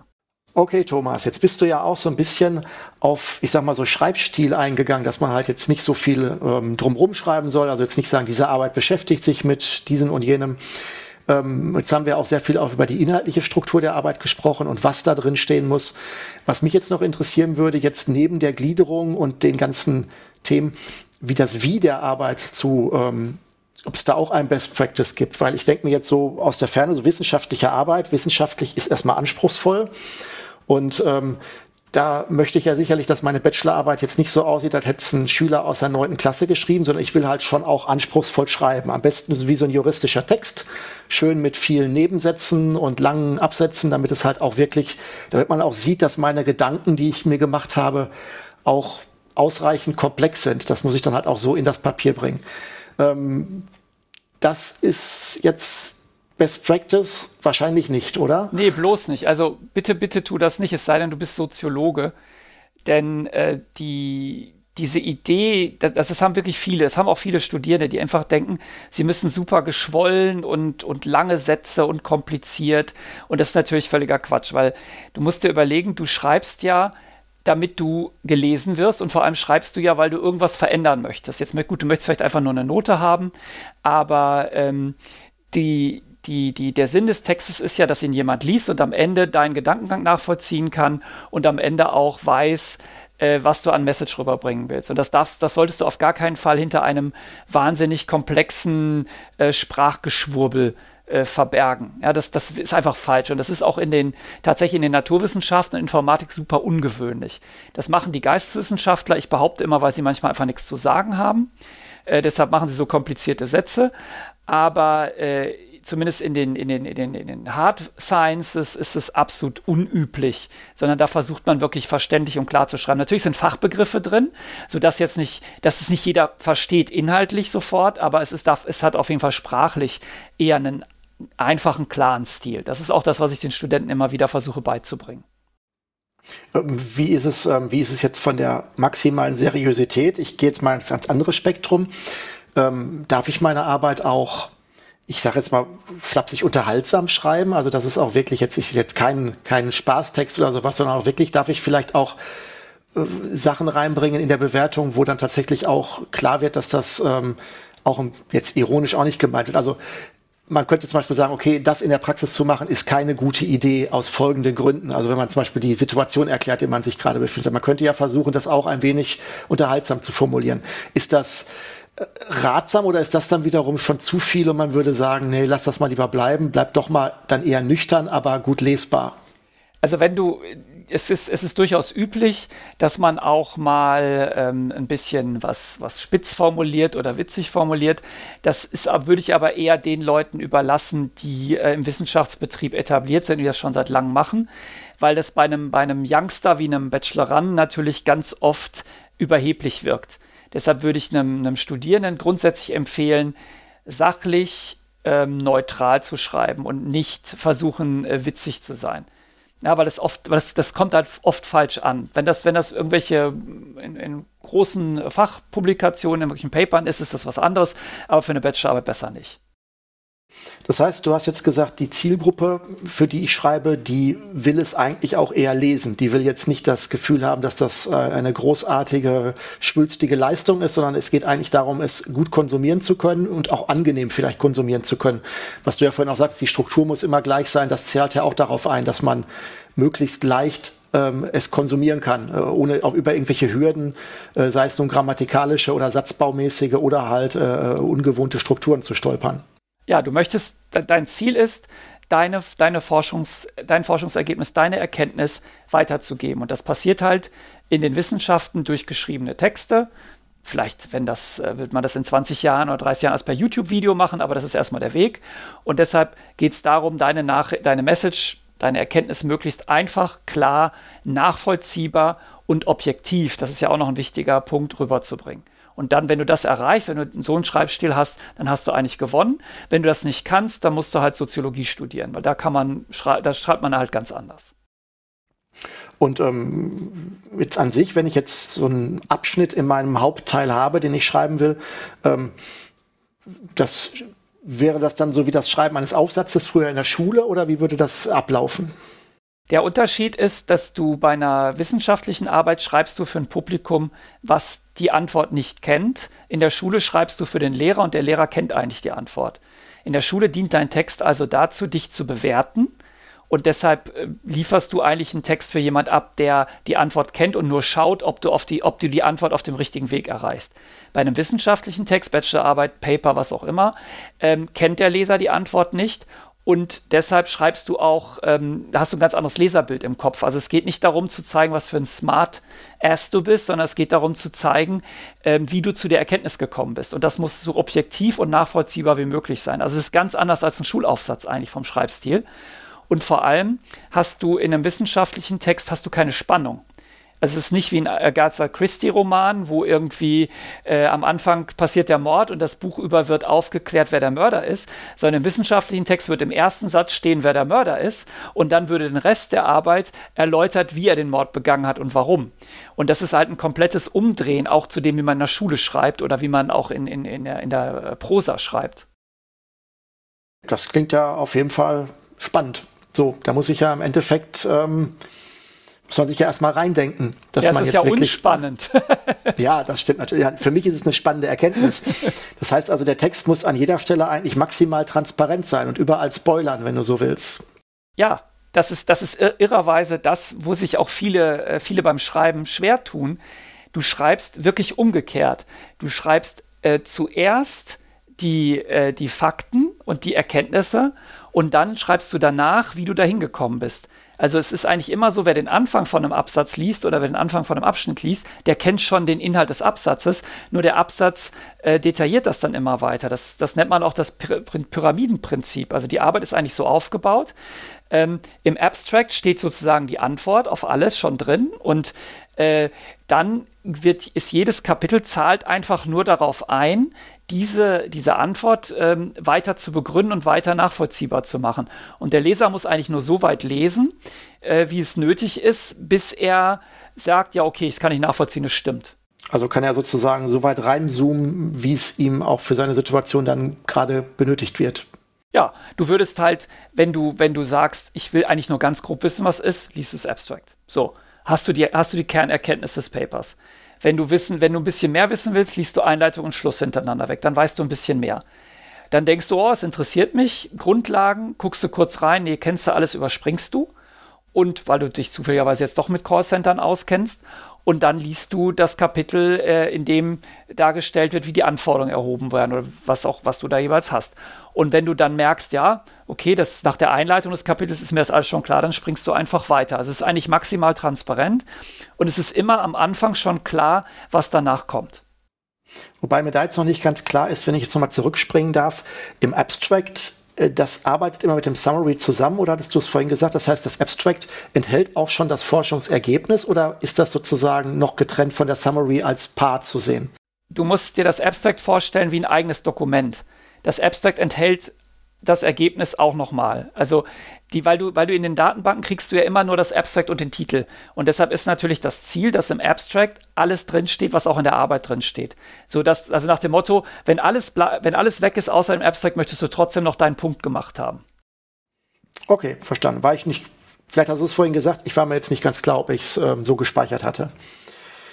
Gut, das heißt also, jetzt, das waren jetzt auch schon so die, die Aspekte, wie man auch dann für das passende Publikum gut schreibt, also dass sie es auch ähm, gut und auch für ihre Situation praktisch konsumieren können. Ähm, das ist ja jetzt auch erstmal eine ungewohnte Situation vielleicht für jemanden, der noch nicht so viel geschrieben hat, selbst wenn der vorher schon zwei Testarbeiten oder zwei äh, Studienarbeiten gemacht hat.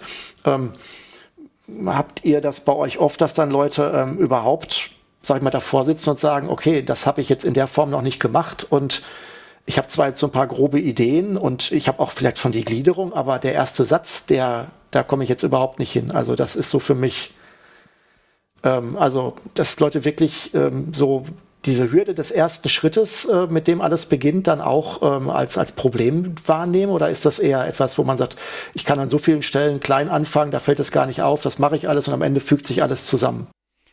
Ja, also die, die berühmt-berüchtigte Schreibblockade ist natürlich im Alt, das ist ein alltägliches Phänomen. Also wahrscheinlich hat jeder, der eine Bachelorarbeit schreibt, hat irgendwann eine Schreibblockade und manche haben sie halt direkt am Anfang und sitzen dann vor dem Rechner und haben irgendwie einfach eine leere Seite und haben einfach überhaupt keine Idee, wie sie anfangen sollen. Und das ist natürlich schwierig, weil du hast wenig Erfahrung, du hast es noch nie gemacht, du willst es natürlich auch äh, vielleicht richtig machen, du willst eine tolle Note, du willst perfekt sein. Und da gibt es natürlich so ein paar Techniken, wie man, wie man damit umgeht. Die wenigsten Leute können tatsächlich äh, einen wissenschaftlichen Text einfach runterschreiben, sondern die allermeisten müssen sich äh, wie so eine Art Fachwerkhaus bauen und dann nach und nach aus, ausfächern. Und das ist auch immer, was ich empfehle. Du hast ja eine Gliederung, die hast du ja auch abgestimmt mit deinem Betreuer hoffentlich. Und dann fang doch erstmal an, einfach nur Stichpunkte in die Gliederung zu schreiben. Also wirklich nur stichpunktartig, was du erzählen möchtest, was deine Storyline ist. Schreib dir zu jedem Stichpunkt gleich die Quellen dazu, da werden wir vielleicht gleich nochmal drüber reden, warum das so wichtig ist. Und dann hast du quasi wie so ein, wie so ein Gerüst. Es ist noch kein Text, aber es ist ein Gerüst und du kannst jederzeit, durch, äh, indem du über die Stichpunkte schaust, äh, checken, ob das, was du da hinge hingeschrieben hast, konsistent ist und einen Sinn ergibt. Und dann geh hin, und fülle wirklich nach und nach diese kleinen Fachwerkteile aus mit geschriebenem Text. Das ist so, ein, so eine Technik, die wirklich vielen Leuten hilft, um, äh, um weiterzukommen. Das heißt, sie haben eigentlich immer die ganze Arbeit vor Augen, aber es sind halt nur Teile äh, schon ausformuliert und vieles einfach noch Gerüst. Also ein bisschen inkrementelles Vorgehen eigentlich oder iteratives Vorgehen. Das passt ja jetzt auch zu der gerade beschriebenen Lesereihenfolge, weil da hast du ja auch sozusagen am Ende die groben Punkte, von denen du dich dann runterarbeitest. Dann entsteht die Arbeit ja dann auch fast so, wie man sie liest, wenn ich es richtig verstehe. Wenn du erstmal, sag mal, die Schlagworte hinsetzt, die werden ja dann später auch vom Groben ins Feine vertieft von dir, äh, auch wenn natürlich die Struktur noch ändern wird, aber dann ist, entsteht die Arbeit ja auch schon fast so, als wenn du sie erstmal nur lesen würdest auf den ersten Blick und dann schreibst du sozusagen den zweiten Blick ja, also da, absolut. Das ist genauso. Du hast im, im, im Prinzip verwendest du dieselbe Technik, die dein Leser verwenden wird, verwendest du dann auch, um die Arbeit äh, zu schreiben. Du, du arbeitest dich einfach vom Groben ins Feine und wirst halt immer, immer detaillierter, während du das tust. Dann haben wir jetzt schon einen weiteren Punkt auf unserer, äh, sag ich mal, virtuellen To-Do-Liste eines äh, Bachelor-schreibenden Studenten ähm, äh, auch schon abgehakt, nämlich wie man, sag mal, auch so schreibt, dass es jemand lesen möchte, sage ich mal, und wie man selber dahin kommt, dass man, ähm, sage ich mal, auch eine Schreibblockade, wenn man das, man sie denn spürt, äh, hat. Ähm, die Struktur der Arbeit hatten wir auch äh, schon jetzt ganz im Groben oder auch im Feinen. Was mir jetzt noch so, äh, vielleicht noch so fehlt, ist, wir hatten jetzt an mehreren Stellen auch ganz am Anfang von Quellen äh, gesprochen und auch von nicht Google und auch jetzt von, von, äh, von Plagiaten und dergleichen. Ähm, aber auch jetzt generell, die, die Gliederung gibt's ja auch. Gibt es noch Dinge, wo man jetzt wo man aufpassen sollte, dass man korrekt arbeitet. Also wirklich zu sagen, okay, jetzt alles, was wir jetzt gerade besprochen haben, hat man, kriegt man hin und hat man jetzt vielleicht auch verinnerlicht aber man kann ja trotzdem wahrscheinlich noch über bestimmte Sachen stolpern. Jetzt sagtest du vorhin, Google wäre keine gute Quelle. Gibt es noch mehr Fallstricke, wo ich mir denke, okay, das klingt mir jetzt nach einer guten Lösung, ich gehe mal so vor und am Ende sagt dann irgendwer, im schlimmsten Fall, wenn die Arbeit schon durch ist, im Nachhinein, das war eine ungültige Arbeit. Oder der Professor sagt, so kann man nicht vorgehen, wie du vorhin bei den Statistiken sagtest, ähm, so darf man Statistik nicht aufbereiten, das sind nicht valide äh, Auswertungsprinzipien oder nicht valide Fragebögen. Gibt es jetzt auf einer groben Ebene noch, äh, sag mal, Formfehler, die man machen kann? Also wissenschaftliche Arbeiten sind etwas, was natürlich stark formalisiert ist. Einfach weil es eine lange Tradition hat, weil, weil, weil sehr viele geschrieben werden, weil auch sehr viele gelesen werden, natürlich. Und äh, deshalb gibt es natürlich eine ganze Reihe von, äh, von Formdingen, auf die man achten muss. Und es gibt natürlich die aus dem, aus dem Wissenschaftsprozess ergebende Art, wie man zu Erkenntnissen kommt, hat natürlich auch Auswirkungen darauf, wie man Quellen benutzt, wie man zitiert. Und da, das ist tatsächlich für viele auch noch ein, ein Problembereich. Es ist gar nicht so, dass das Formale ähm, oft das ist, was die Arbeit zum Zusammenbruch bringt, außer es ist ein Plagiat. Aber es ist natürlich für eine, für eine gute Note wichtig, dass man auch die formalen Dinge im Griff hat und dass man da auch sauber arbeitet und diese, diese Aspekte hat, weil das ist, ist halt einfach Teil des Handwerkszeugs, dass man formal korrekt arbeitet. Das ist jetzt dafür da, dass zum einen das, das ist mir jetzt aber noch nicht ganz klar, weil ich habe jetzt verstanden, dass die Struktur der Arbeit halt eine gewisse Form haben soll, damit sozusagen der Leser ähm, ein einen äh, möglichst simplen oder äh, einfachen Zugang zu der Struktur bekommt, dass er also sich gut zurechtfindet, dass für ihn immer transparent ist, wo muss ich gucken, in welcher Reihenfolge, damit ich genau meinen größten Nutzen draus ziehe und meine Erkenntnis gewinne. Aber ähm, wie, äh, also welche, was heißt jetzt sonst Formales in dem Zusammenhang? Weil ich hätte jetzt gedacht, das ist es doch schon. Also wenn die Struktur da ist und ich jetzt, sag ich mal, jetzt nicht aus Google, sondern aus der Literatur, wie du gerade gesagt hast, im, in der Unibibliothek schaue, ähm, wo kann ich denn noch Fehler machen, dass ich jetzt, ähm, also ich habe jetzt mit meinem Literaturverzeichnis, das habe ich mir jetzt aufgebaut, habe da jetzt einen Stapel an Kopien oder Apps, anderen Abstracts oder was auch immer auf dem Tisch. Und jetzt äh, verwende ich die in den Stellen meiner Arbeit und sage, okay, ich hatte der ähm, Professor Smith, der hat in seiner Arbeit geschrieben, äh, Callcenter äh, ab einer gewissen Größe werden unwirtschaftlich, da sollte man lieber zwei draus machen. Das ist ein Erkenntnisgewinn, hat er vor ein paar Jahren mal geschrieben. Dann schreibe ich in meiner Arbeit, wie Herr Professor Smith in seiner Arbeit vom so und so vielten da äh, äh, veröffentlicht hat, äh, kann ich mich darauf beziehen und deswegen äh, muss ich ein Szenario aufbauen, das auch aus zwei Callcentern besteht. Ähm, kann ich da auch Fehler machen, indem ich jetzt dich da äh, zitiere und kann ich, darf ich dann Abschnitte aus deiner Arbeit nehmen, darf ich dann sagen Anführungsstriche und dann darf ich einen ganzen Abschnitt aus deiner Arbeit da reinkopieren und sagen, äh, siehe äh, Thomas Smith oder würde ich mehr oder weniger nur die Quelle angeben und derjenige muss dann deinen Aufsatz selber suchen, den er vielleicht ja gar nicht hat. Also wie, wie, ist, wie verpasst das alles zusammen, wenn ich, sage ich mal, jetzt äh, mich auf meine Literatur beziehen will? Naja, also zuerst, wenn ich natürlich dein Betreuer bin, ist es mich zu, ist mich zu zitieren nie ein Fehler. Aber ganz im Ernst, ähm, wir haben ja gesagt, es gibt die Strukturen, die folgt bestimmten Regeln. Und natürlich folgt auch, also das ist ja unser Fachwerk, was wir dann ausfüllen mit, mit Lehm oder Stein. Und natürlich hat auch die Art und Weise, wie wir die Steine aufeinandersetzen, folgt gewissen Regeln. Und eine wissenschaftliche Arbeit ist ja im Prinzip, führt ja von einem im Grundlagenkapitel dargelegten Stand der Forschung zu einem, zu einer neuen Erkenntnis. Wie auch immer jetzt das Detail der Arbeit ist, das kommt jetzt auf die Arbeit an. Und wie du dann aber diese einzelnen Schritte gehst, also wie du von, je, von Argument zu Argument kommst, da gibt es natürlich auch formale Anforderungen, die einfach dazu da sind, dass am Ende keine Lücken entstehen in der Argumentation.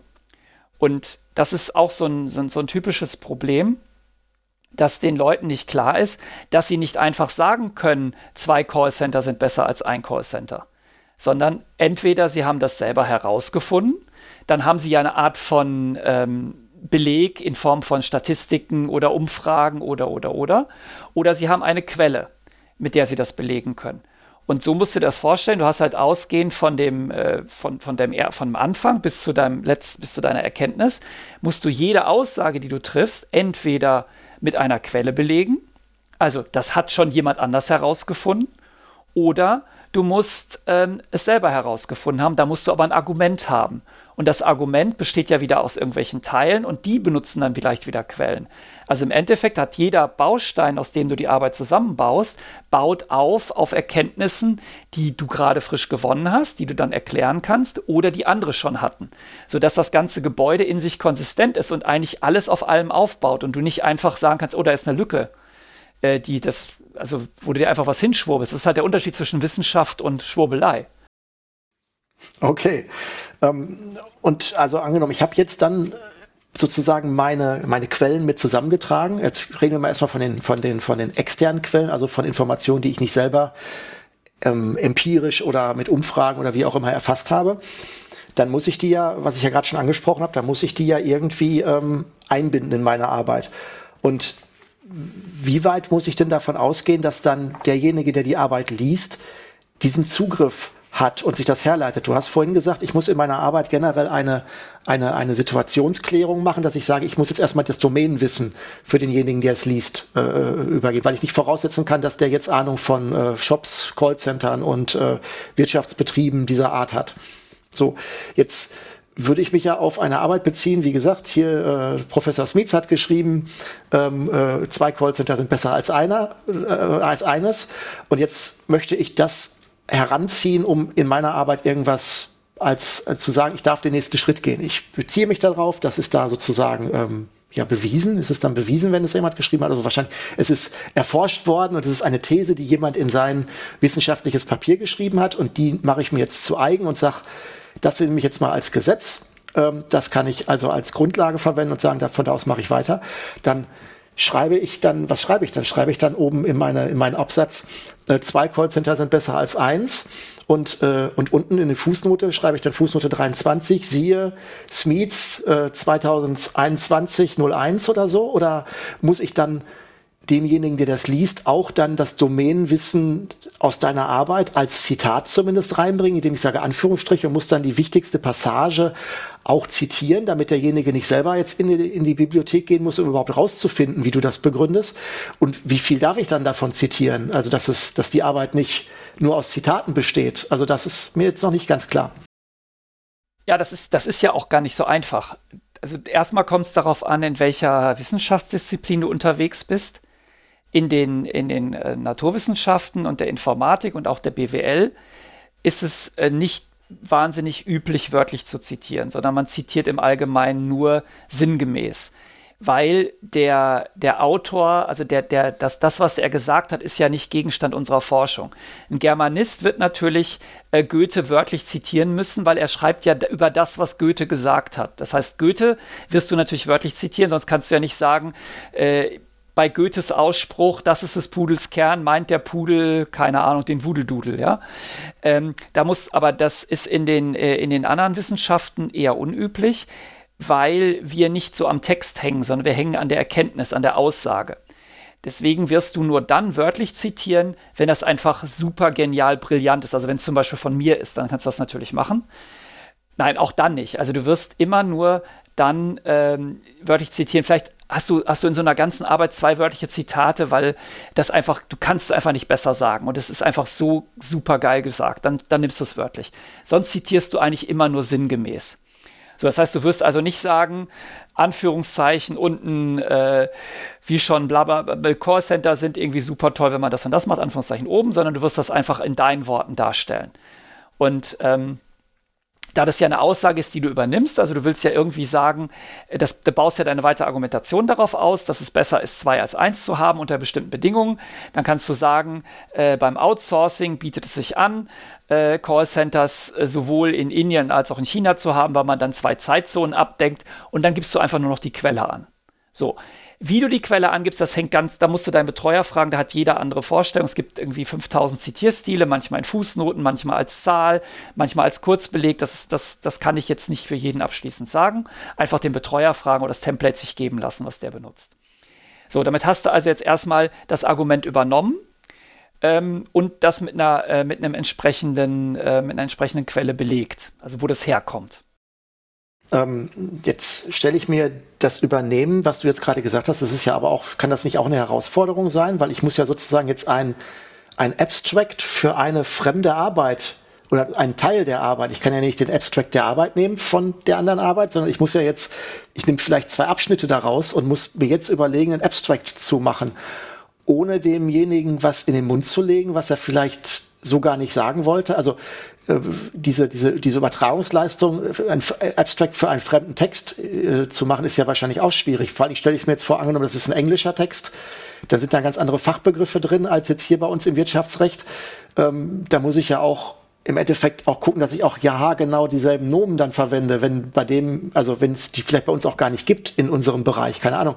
Ähm, ist das auch etwas, wo man Formfehler machen kann, wo man am Ende gesagt bekommt, das ist aber eine, ein Falschzitat, das, das hat der, das, das, das Zitat gibt gar nicht her, was du daraus gemacht hast? Du hast natürlich immer die Chance, dich zu irren, also das einfach falsch zu verstehen. das, deswegen ist es ja auch so wichtig, dass man klar und unmissverständlich schreibt, weil so hat natürlich der Verwender deines Textes auch die Möglichkeit, dich unmissverständlich zu zitieren. Ähm, wenn das jetzt mal passiert, also du interpretierst das einfach falsch, dann ist das ja nicht der Weltuntergang, sondern das ist dann einfach eine, eine Fehl, Fehlverständnis dessen. Du schreibst ja auch keine Abstracts von diesen Artikeln, sondern du nimmst ja einzelne zentrale Aussagen daraus. Du musst ja gar nicht, also wenn du jetzt ein Paper hast, was irgendwie die Wirtschaftlichkeit von Callcentern untersucht und du nimmst daraus irgendeine Modellrechnung, dann würdest du ja das Paper zitieren und die Modellrechnung daraus übernehmen und die dann einfach weiterverwenden. Das, da musst du ja nicht das ganze Paper für zusammenfassen. Aber ja, natürlich, das ist natürlich auch Teil der Kunst, diese Fähigkeit, äh, Texte äh, zu verstehen. Das muss man erstmal können. Und aus Texten auch die Kernaussagen für sich herauszuziehen, die man dann weiterverwenden kann. Okay. Ähm, zu dem gerade genannten Englischen, das ist auch etwas, kann ich dann in meinem Text, kann ich meinen Text mischen? Kann ich dann, sag ich mal, ähm, ähm, sag ich mal, Passagen, wenn sie nicht sinnvoll zu übersetzen sind oder wenn es, sag ich mal, äh, wenn es schwierig ist, äh, kann ich dann auch eine Aussage in meinem Text in Englisch formulieren? Oder ist das eher, muss man wirklich alles dann ins Deutsche irgendwie rüberbringen, obwohl man vielleicht das vielleicht gar nicht so sattelfest könnte? Oder kann man, gibt es da auch Dienst, würde man dann einen Dienstleister in Anspruch nehmen, der das dann für einen übersetzt? Oder kann man von den Bibliotheken dann auch übersetzte Varianten bekommen. Ich weiß, dass es bei Gesetzen manchmal gibt. Bei EU-Gesetzen gibt es halt zwei verschiedene Varianten oft, wenn ich das richtig in Erinnerung habe. Ähm, was, glaube ich, für die Deep Learning-Übersetzer immer sehr dankbar war, darauf ähm, das äh, sozusagen als Trainingsmaterial zu nehmen. Ähm, ist das eher ein Problem oder ist das, ergibt sich das einfach, weil jemand, der das studiert, halt sowieso auch im Englischen sattelfest sein sollte? Also du kannst ja, wenn du, wenn du jetzt einen englischen Text hast, und nimmst daraus eine Aussage, dann ist die Aussage ja zwingend nicht mehr in Englisch, weil du hast sie ja sozusagen durch deinen Kopf gejagt und transformiert. Das heißt, diese Frage Englisch versus Deutsch kann ja nur bei einem wörtlichen Zitat auftauchen. Wenn du ein wörtliches Zitat hast, dann übernimmst du, das ist ja ein wörtliches Zitat. Das heißt, du übernimmst es natürlich in Englisch, sonst kannst du es ja nicht wörtlich zitieren, weil wenn du es übersetzt hast, ist es nicht mehr wörtlich. Wenn du jetzt feststellst, eieiei, vielleicht äh, kann mein Leser das nicht verstehen, äh, oder es ist vielleicht gar nicht Englisch, sondern eine andere Sprache, dann gibst du, kannst du dahinter natürlich nochmal eine Übersetzung angeben. Die machst du, ich glaube, aus ökonomischen Gründen nach bestem Wissen und Gewissen, bevor du einen Übersetzer anrufst. Das würde ich dir nicht empfehlen, das wird wahrscheinlich ein bisschen teuer.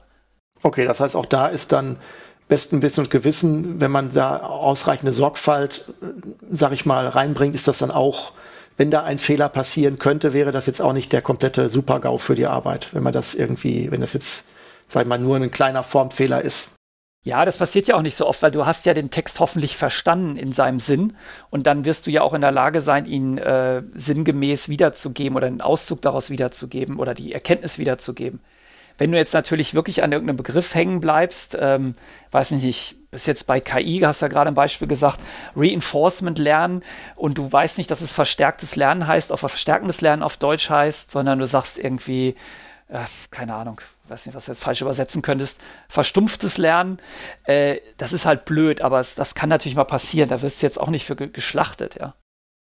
Okay, warum mich, warum mich das so interessiert ist, weil wir hatten am Anfang auch äh, über ein Thema gesprochen, was irgendwie so jetzt als Damoklesschwert ich auch immer so ähm, über dem ganzen Thema sehe, nämlich irgendwie ähm, falsche Zitate oder, oder äh, unzulässige Zitate oder beziehungsweise ähm, in den Medien sind ja immer wieder äh, durchaus bekannte Persönlichkeiten, die dann, ähm, äh, sag ich mal, ähm, damit konfrontiert werden, dass sie falsch zitiert hätten in ihren Arbeiten und dass sozusagen dann daran Doktortitel hängen und das hin und her. Und deswegen denke ich mir als, okay, wenn ich jetzt eine Arbeit schreibe als Student, dann habe ich doch ständig das Damoklesschwert über den Kopf, dass ich diese Fehler auch mache und dann mehr oder weniger jetzt ähm, die ganze Arbeit dann am Ende noch verklagt werde, weil ich mehr oder weniger falsch zitiert habe in meiner Arbeit und dann auch durch die Medien, wenn ich mal irgendwann doch einen Ministerposten bekomme und dann wird irgendwann gesagt, der Herr Springwald, der hat damals in seiner Arbeit betrogen, weil er hat da falsch zitiert. Da denke ich mir, scheiße, ich habe nur falsch übersetzt.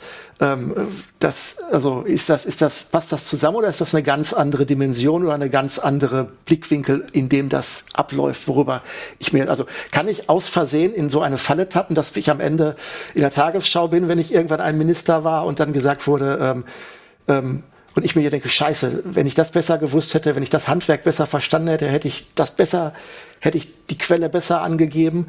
Und jetzt, jetzt weiß ich es besser, jetzt ähm, kann ich es nicht mehr zurückgängig machen. Ja, also ich sag mal, wenn du jetzt Minister werden solltest, ist natürlich dein Glück, dass deine Bachelorarbeit ja sowieso nicht veröffentlicht wird. Also da kannst du vielleicht dann auch kurz im Sekretariat von der Uni anrufen und die äh, verschwindet dann auf magische Weise für, ein, für eine Packung Pralinen. Nee, wir schmeißen Bachelorarbeiten ohnehin nach zwei Jahren weg. Also das, äh, das ist dann kein Problem. Äh, ist dann natürlich eher kritischer bei Arbeiten, die veröffentlicht sind, die kannst du ja nicht zurückziehen. Tatsächlich ist das Thema Plagiate, auf das du jetzt ja anspielst, äh, bei Politikern ja durchaus irgendwie relevant. Also da haben wir einige Fälle, Schawan, Gutenberg etc. Und ähm, das fragen auch die Studenten immer. Ja, kann ich nicht, kann, kann nicht ein Plagiat passieren? Was passiert denn? Aus Versehen. Ich habe das einfach und dann hatte ich ein Plagiat und dann war ist alles kaputt und so weiter. Ich sage dann immer, ja, das ist genauso wahrscheinlich wie diese Geschichte, die in der Chirurgie immer erzählt wird. Ich habe nackt, nackt gestaubsaugt ähm, und bin gestolpert und da lag eine Gurke. Und ich erzähle jetzt nicht weiter, wie die Geschichte weitergeht. Das ist halt Quatsch. Also niemand macht aus Versehen ein Plagiat, sondern Plagiate passieren, weil Leute ähm, Abkürzungen nehmen wollen. Also wenn du so arbeitest, wie wir das gerade besprochen haben, du baust dir dein Gerüst, du hast Stichpunkte drin, du hast für jeden Stichpunkt die Quelle und dann gehst du irgendwann hin und formulierst die Sachen aus und ziehst dann die Quelle jeweils zu Rat, um deine Argumente zu begründen oder zu verstärken, dann kann ja nichts aus dem fremden Text da reingeraten, weil du hast den fremden Text ja gar nicht im, im Copy-Paste-Buffer in dem Augenblick sondern Plagiate passieren immer dann, wenn Leute denken, ach, das ist so schön formuliert und ich habe jetzt keine Lust, mir selber Gedanken zu machen, ich kopiere das mal eben hier rein. Also eigentlich, wenn du Steuerung C, Steuerung V drückst, dann bist du schon auf dem Weg äh, in den Weltuntergang. Ja, deswegen einfach gar nicht machen. Dann gibt es immer Studierende, die denken, ach Mensch, ich bin so, ich bin so pfiffig, ich habe hier einen tollen englischen Text, ich jag den durch Google Übersetzer, da muss ich mir ja keine eigenen Gedanken mehr machen. Also zusammengefasst, ähm, um das jetzt nicht ewig auszuwalzen, aber ein Plagiat aus Versehen existiert nicht. Plagiat ist immer Absicht. Ja, das hat man immer gemacht, um eine Abkürzung zu nehmen. Man hat eine, ähm, eine Kurve geschnitten.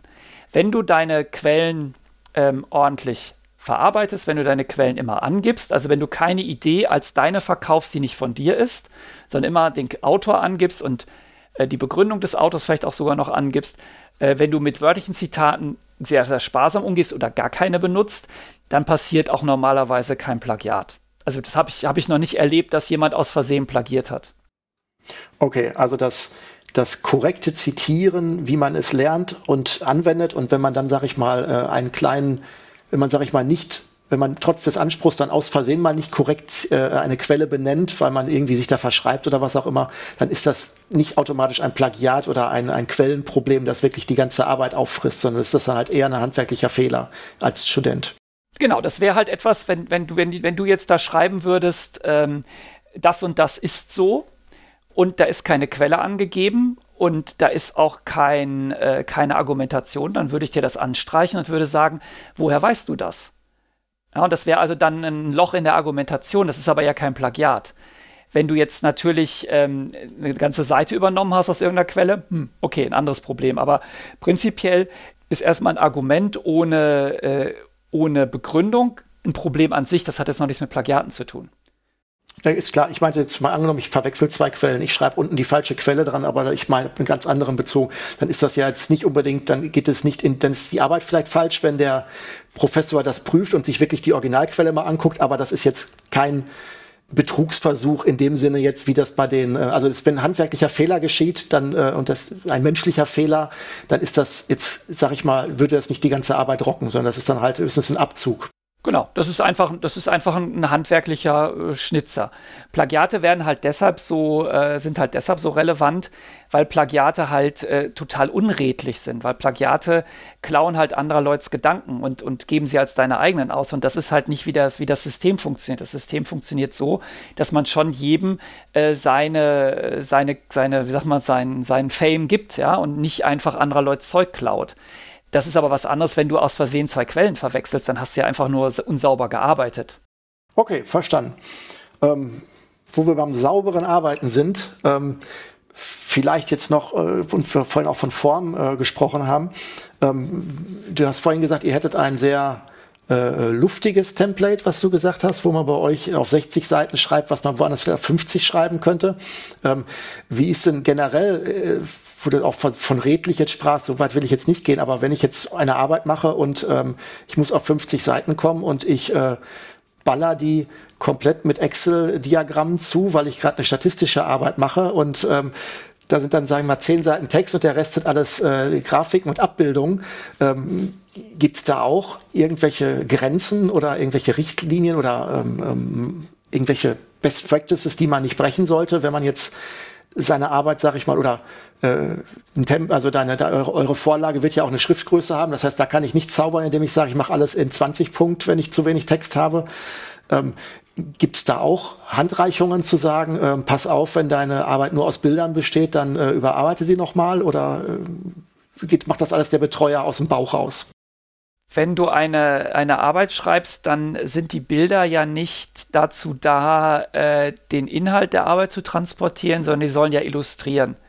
Also eine der Regeln ist, dass die Bilder immer ähm, im, dass im Text nochmal erklärt ist, was man auch auf dem Bild sieht.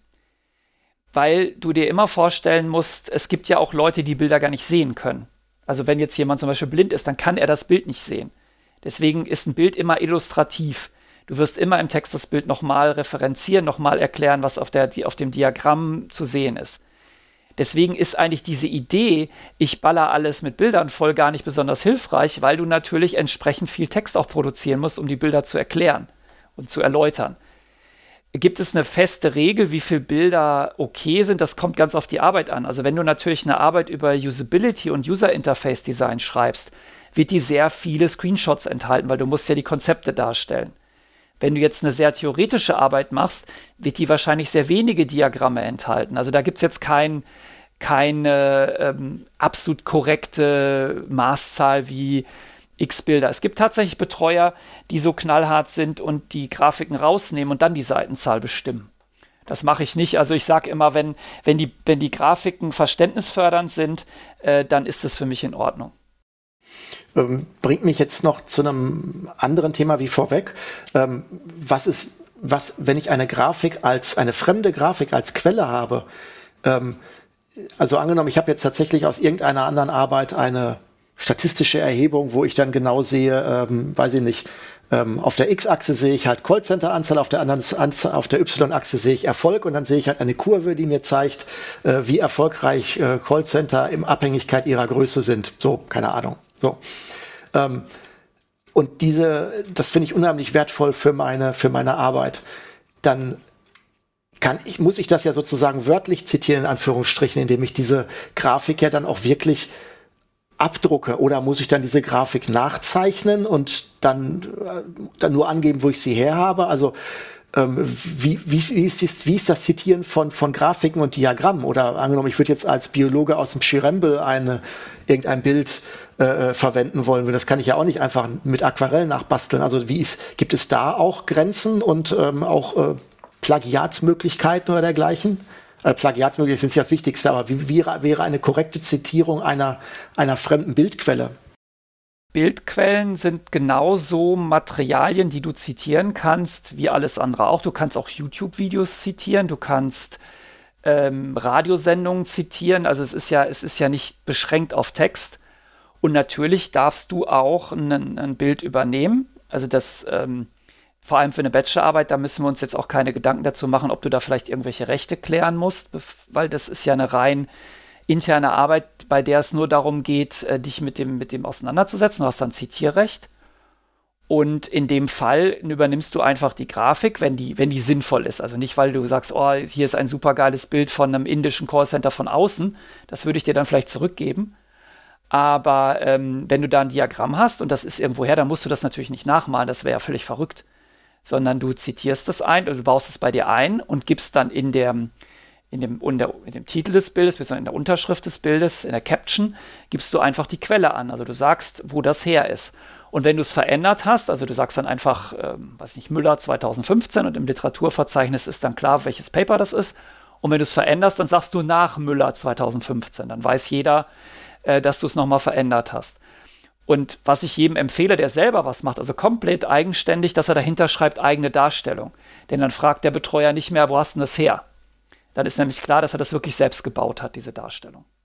was mich jetzt kurz äh, aufhorchen lassen hat, ist, dass du gerade sagst, man könnte auch äh, YouTube und so dergleichen äh, zitieren oder andere ähm, ähm, Blogs oder ne, Blogs hast du glaube ich nicht gesagt, auf jeden Fall irgendwas. Ähm, das kriege ich jetzt nicht übereinander mit der vorhin getätigten Aussage, dass man zum Beispiel aus Fachzeitschriften, also aus Kiosk-Fachzeitschriften, sage ich jetzt mal, nicht zitieren sollte. Ähm, aber aus dem Internet und aus YouTube-Videos, das ist doch eigentlich jetzt gefühlt nochmal eine eine weitere Studie. Also ich hätte jetzt gedacht, wenn ich jetzt ähm, einen Fachartikel aus einem wissenschaftlichen Fachmagazin habe, dann käme für mich jetzt erstmal ein, ein Artikel, der noch von einem Verlag oder einem Zeitschriftenverlag vom, vom Redakteur vielleicht gegengelesen wurde. Und dann kommt irgendwann, sage ich mal, der, der, Rest des Internets. Ähm, wie, wie weit kann ich mich denn da, ähm, also wo ist denn da die Grenze?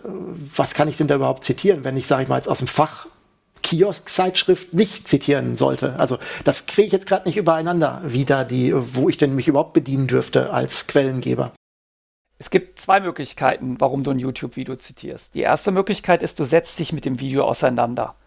Also es geht einfach darum, deine Arbeit ist ähm, Verschwörungstheorien in YouTube-Videos und du nimmst ein Beispielvideo von KenFM, um das darzustellen. Da müssen wir nicht drüber reden, das ist vollkommen klar, weil dann ist das Video der Forschungsgegenstand, natürlich zitierst du das.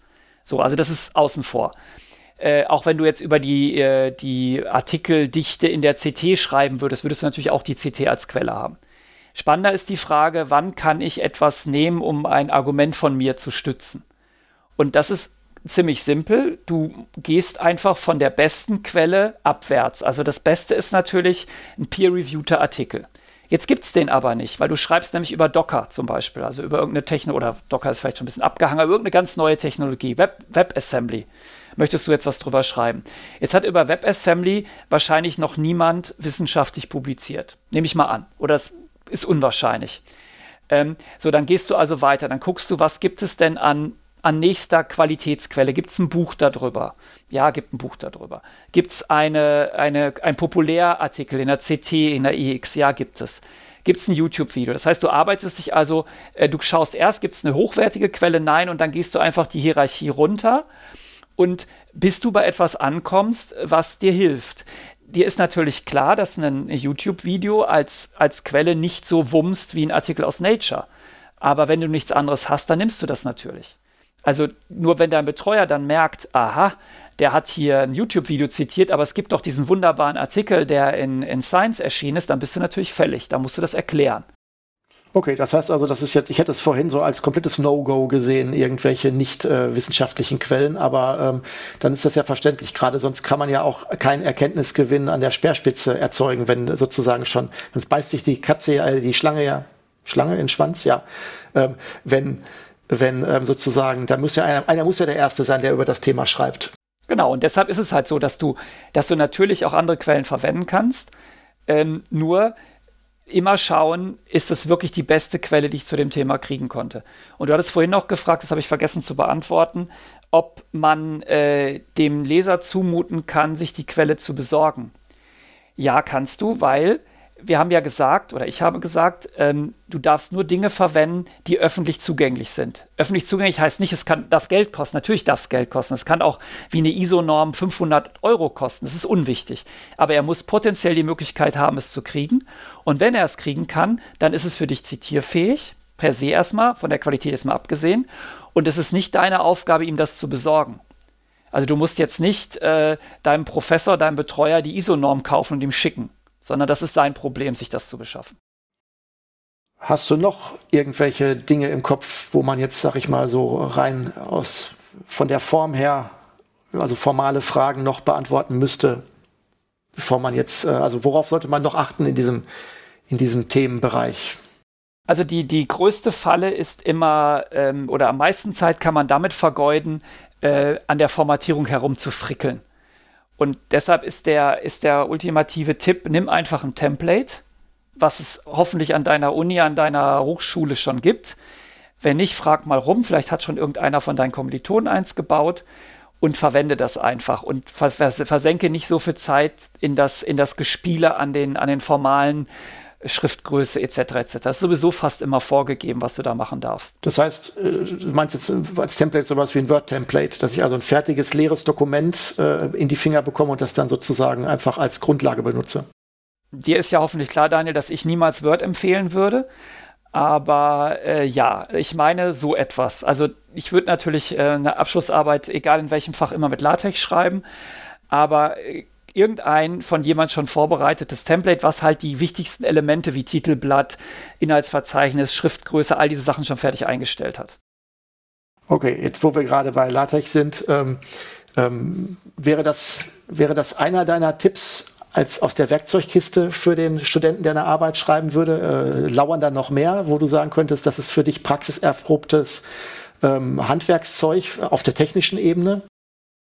Ja, also die ähm, viel Zeit beim Schreiben von so einer Abschlussarbeit geht, geht in die Literaturverwaltung. Das, da würde ich dringend empfehlen, irgendein Werkzeug zu verwenden, um einfach die Literatur zu verwalten. Da gibt es eine ganze Reihe äh, von Werkzeugen. Äh, manche sind sehr zitatlastig, also die sind mehr für Geisteswissenschaftler, wo du sehr viel mit wörtlichen Zitaten hantieren kannst. Das heißt zum Beispiel Citavi 1. Andere sind mehr dazu gedacht, ähm, erstmal nur die Quellen zu verwalten und sich Notizen dazu zu machen. Mendeley ist so ein Tool. Es gibt auch ähm, andere Werkzeuge, die ähm, wie Bib, Bib, äh, BibTech, ähm, die BibTech verwenden, also die Literaturdatenbank von, von LaTeX etc. Also erstmal Literaturverwaltung immer in einem Werkzeug machen. Auch Word, ich möchte es jetzt nicht sagen, aber hat auch irgendwie sowas eingebaut, aber ist bestimmt nicht gut, ist ja Word. Und ähm, das ist das eine, also vom Anfang an, das erste, wenn du das erste Paper runterlädst, das erste Dokument ablegst, pack's in die Literaturdatenbank, weil nichts kostet so viel Zeit zu überlegen, ah, wo habe ich das nochmal gelesen und dann wühlst du stundenlang in dem riesigen Papierstapel rum. Das ist das eine. Und das zweite ist tatsächlich, ähm, ich würde empfehlen, LaTeX zu verwenden, weil LaTeX einfach ein Werkzeug ist, was erstmal ein bisschen kryptisch wirkt am Anfang und kompliziert, was aber immer alles richtig macht, was das Einbinden der Literatur angeht. Also wenn du in einem Text ähm, eine Quelle angibst und sagst, das ist irgendwie Müller 2015, dann wird LaTeX korrekt da den, des, äh, den Verweis reinsetzen und es wird auch, auch, korrekt in das Literaturverzeichnis schreiben. Und wenn du Müller nicht benutzt, taucht er auch nicht im Literaturverzeichnis auf. Und das ist sehr hilfreich. Also alles, du kannst dir eine riesige Literaturdatenbank aufbauen und nur die Dinger, die du wirklich verwendest, tauchen auch in deiner Literaturliste auf. Und das ist echt Gold wert und das kann so viel Zeit sparen. Das wäre so das, was ich einfach an, ähm, sag mal, aus meiner Erfahrung geben, mitgeben würde an, an, an Werkzeugempfehlungen. Alles andere ist persönliche, persönliche, äh, persönliche Vorlieben. Also ob man zum Beispiel einen Outline-Editor verwendet, um die, die Gliederung zu machen oder das in LaTeX direkt macht, das muss man selber wissen. Ja, Thomas, dann ähm, kann ich dir eigentlich nur Danke sagen, erstmal schon mal so insgesamt, weil ich jetzt, glaube ich, ein bisschen besser verstehe, was die Aufgabe ist, eine Bachelorarbeit zu schreiben. Das hatte ich ja äh, von der unsere Einleitung von der ursprünglichen Situation ja jetzt überhaupt nicht. Das ähm, habe ich, glaube ich, jetzt ganz gut verstanden. Ähm, haben wir denn noch Punkte, wo du sagen würdest, dass, dass da lauert noch ein Tipp oder noch ein besonderer Hinweis, die wir jetzt vielleicht gerade nur gestriffen haben oder wo wir vielleicht gar nicht drauf eingegangen sind?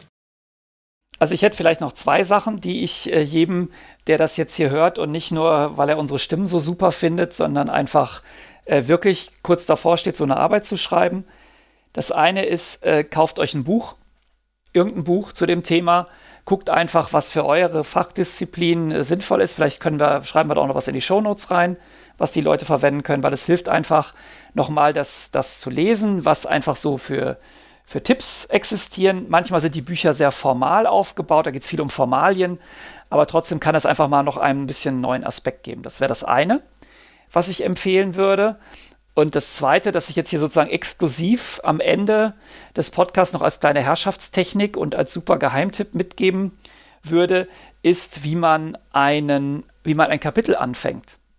Weil das ist immer eine Frage, die, die jeden quält, wie, wie kriege ich den Einstieg ins Kapitel? Und das, das, geht, das geht schnell schief.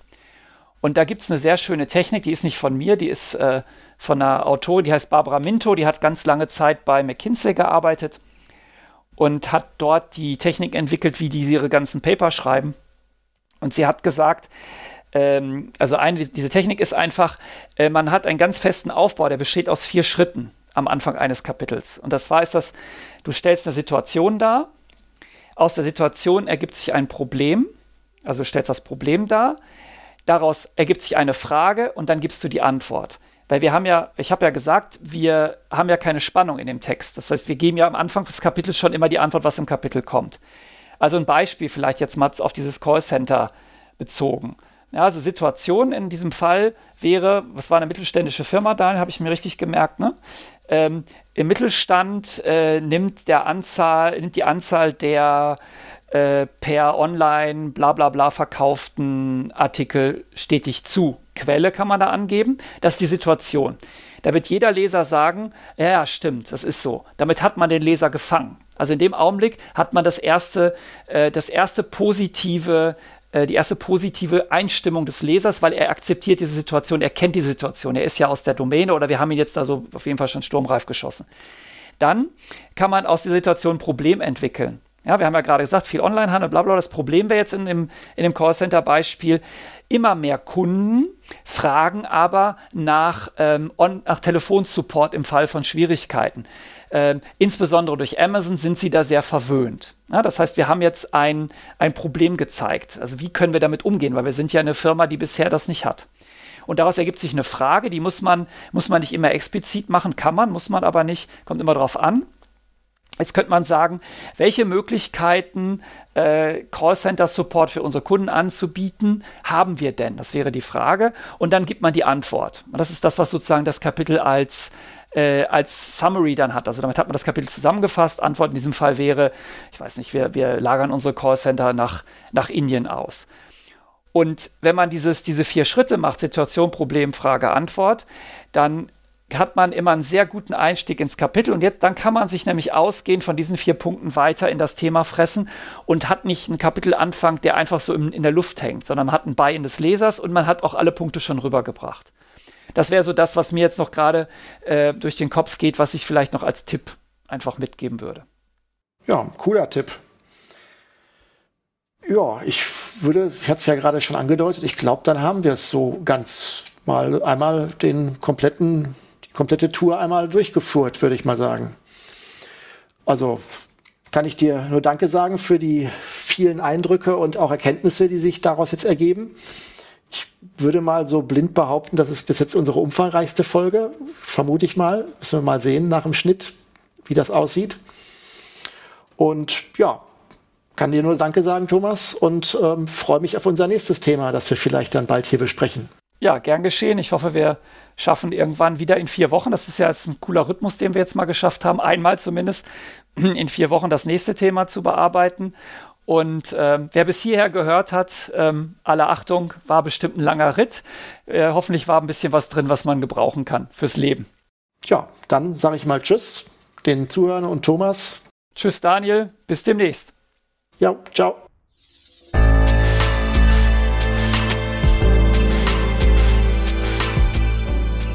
Das war's mal wieder mit Springwald Radio. Alle Folgen findet ihr auch im Internet unter radio.springwald.de.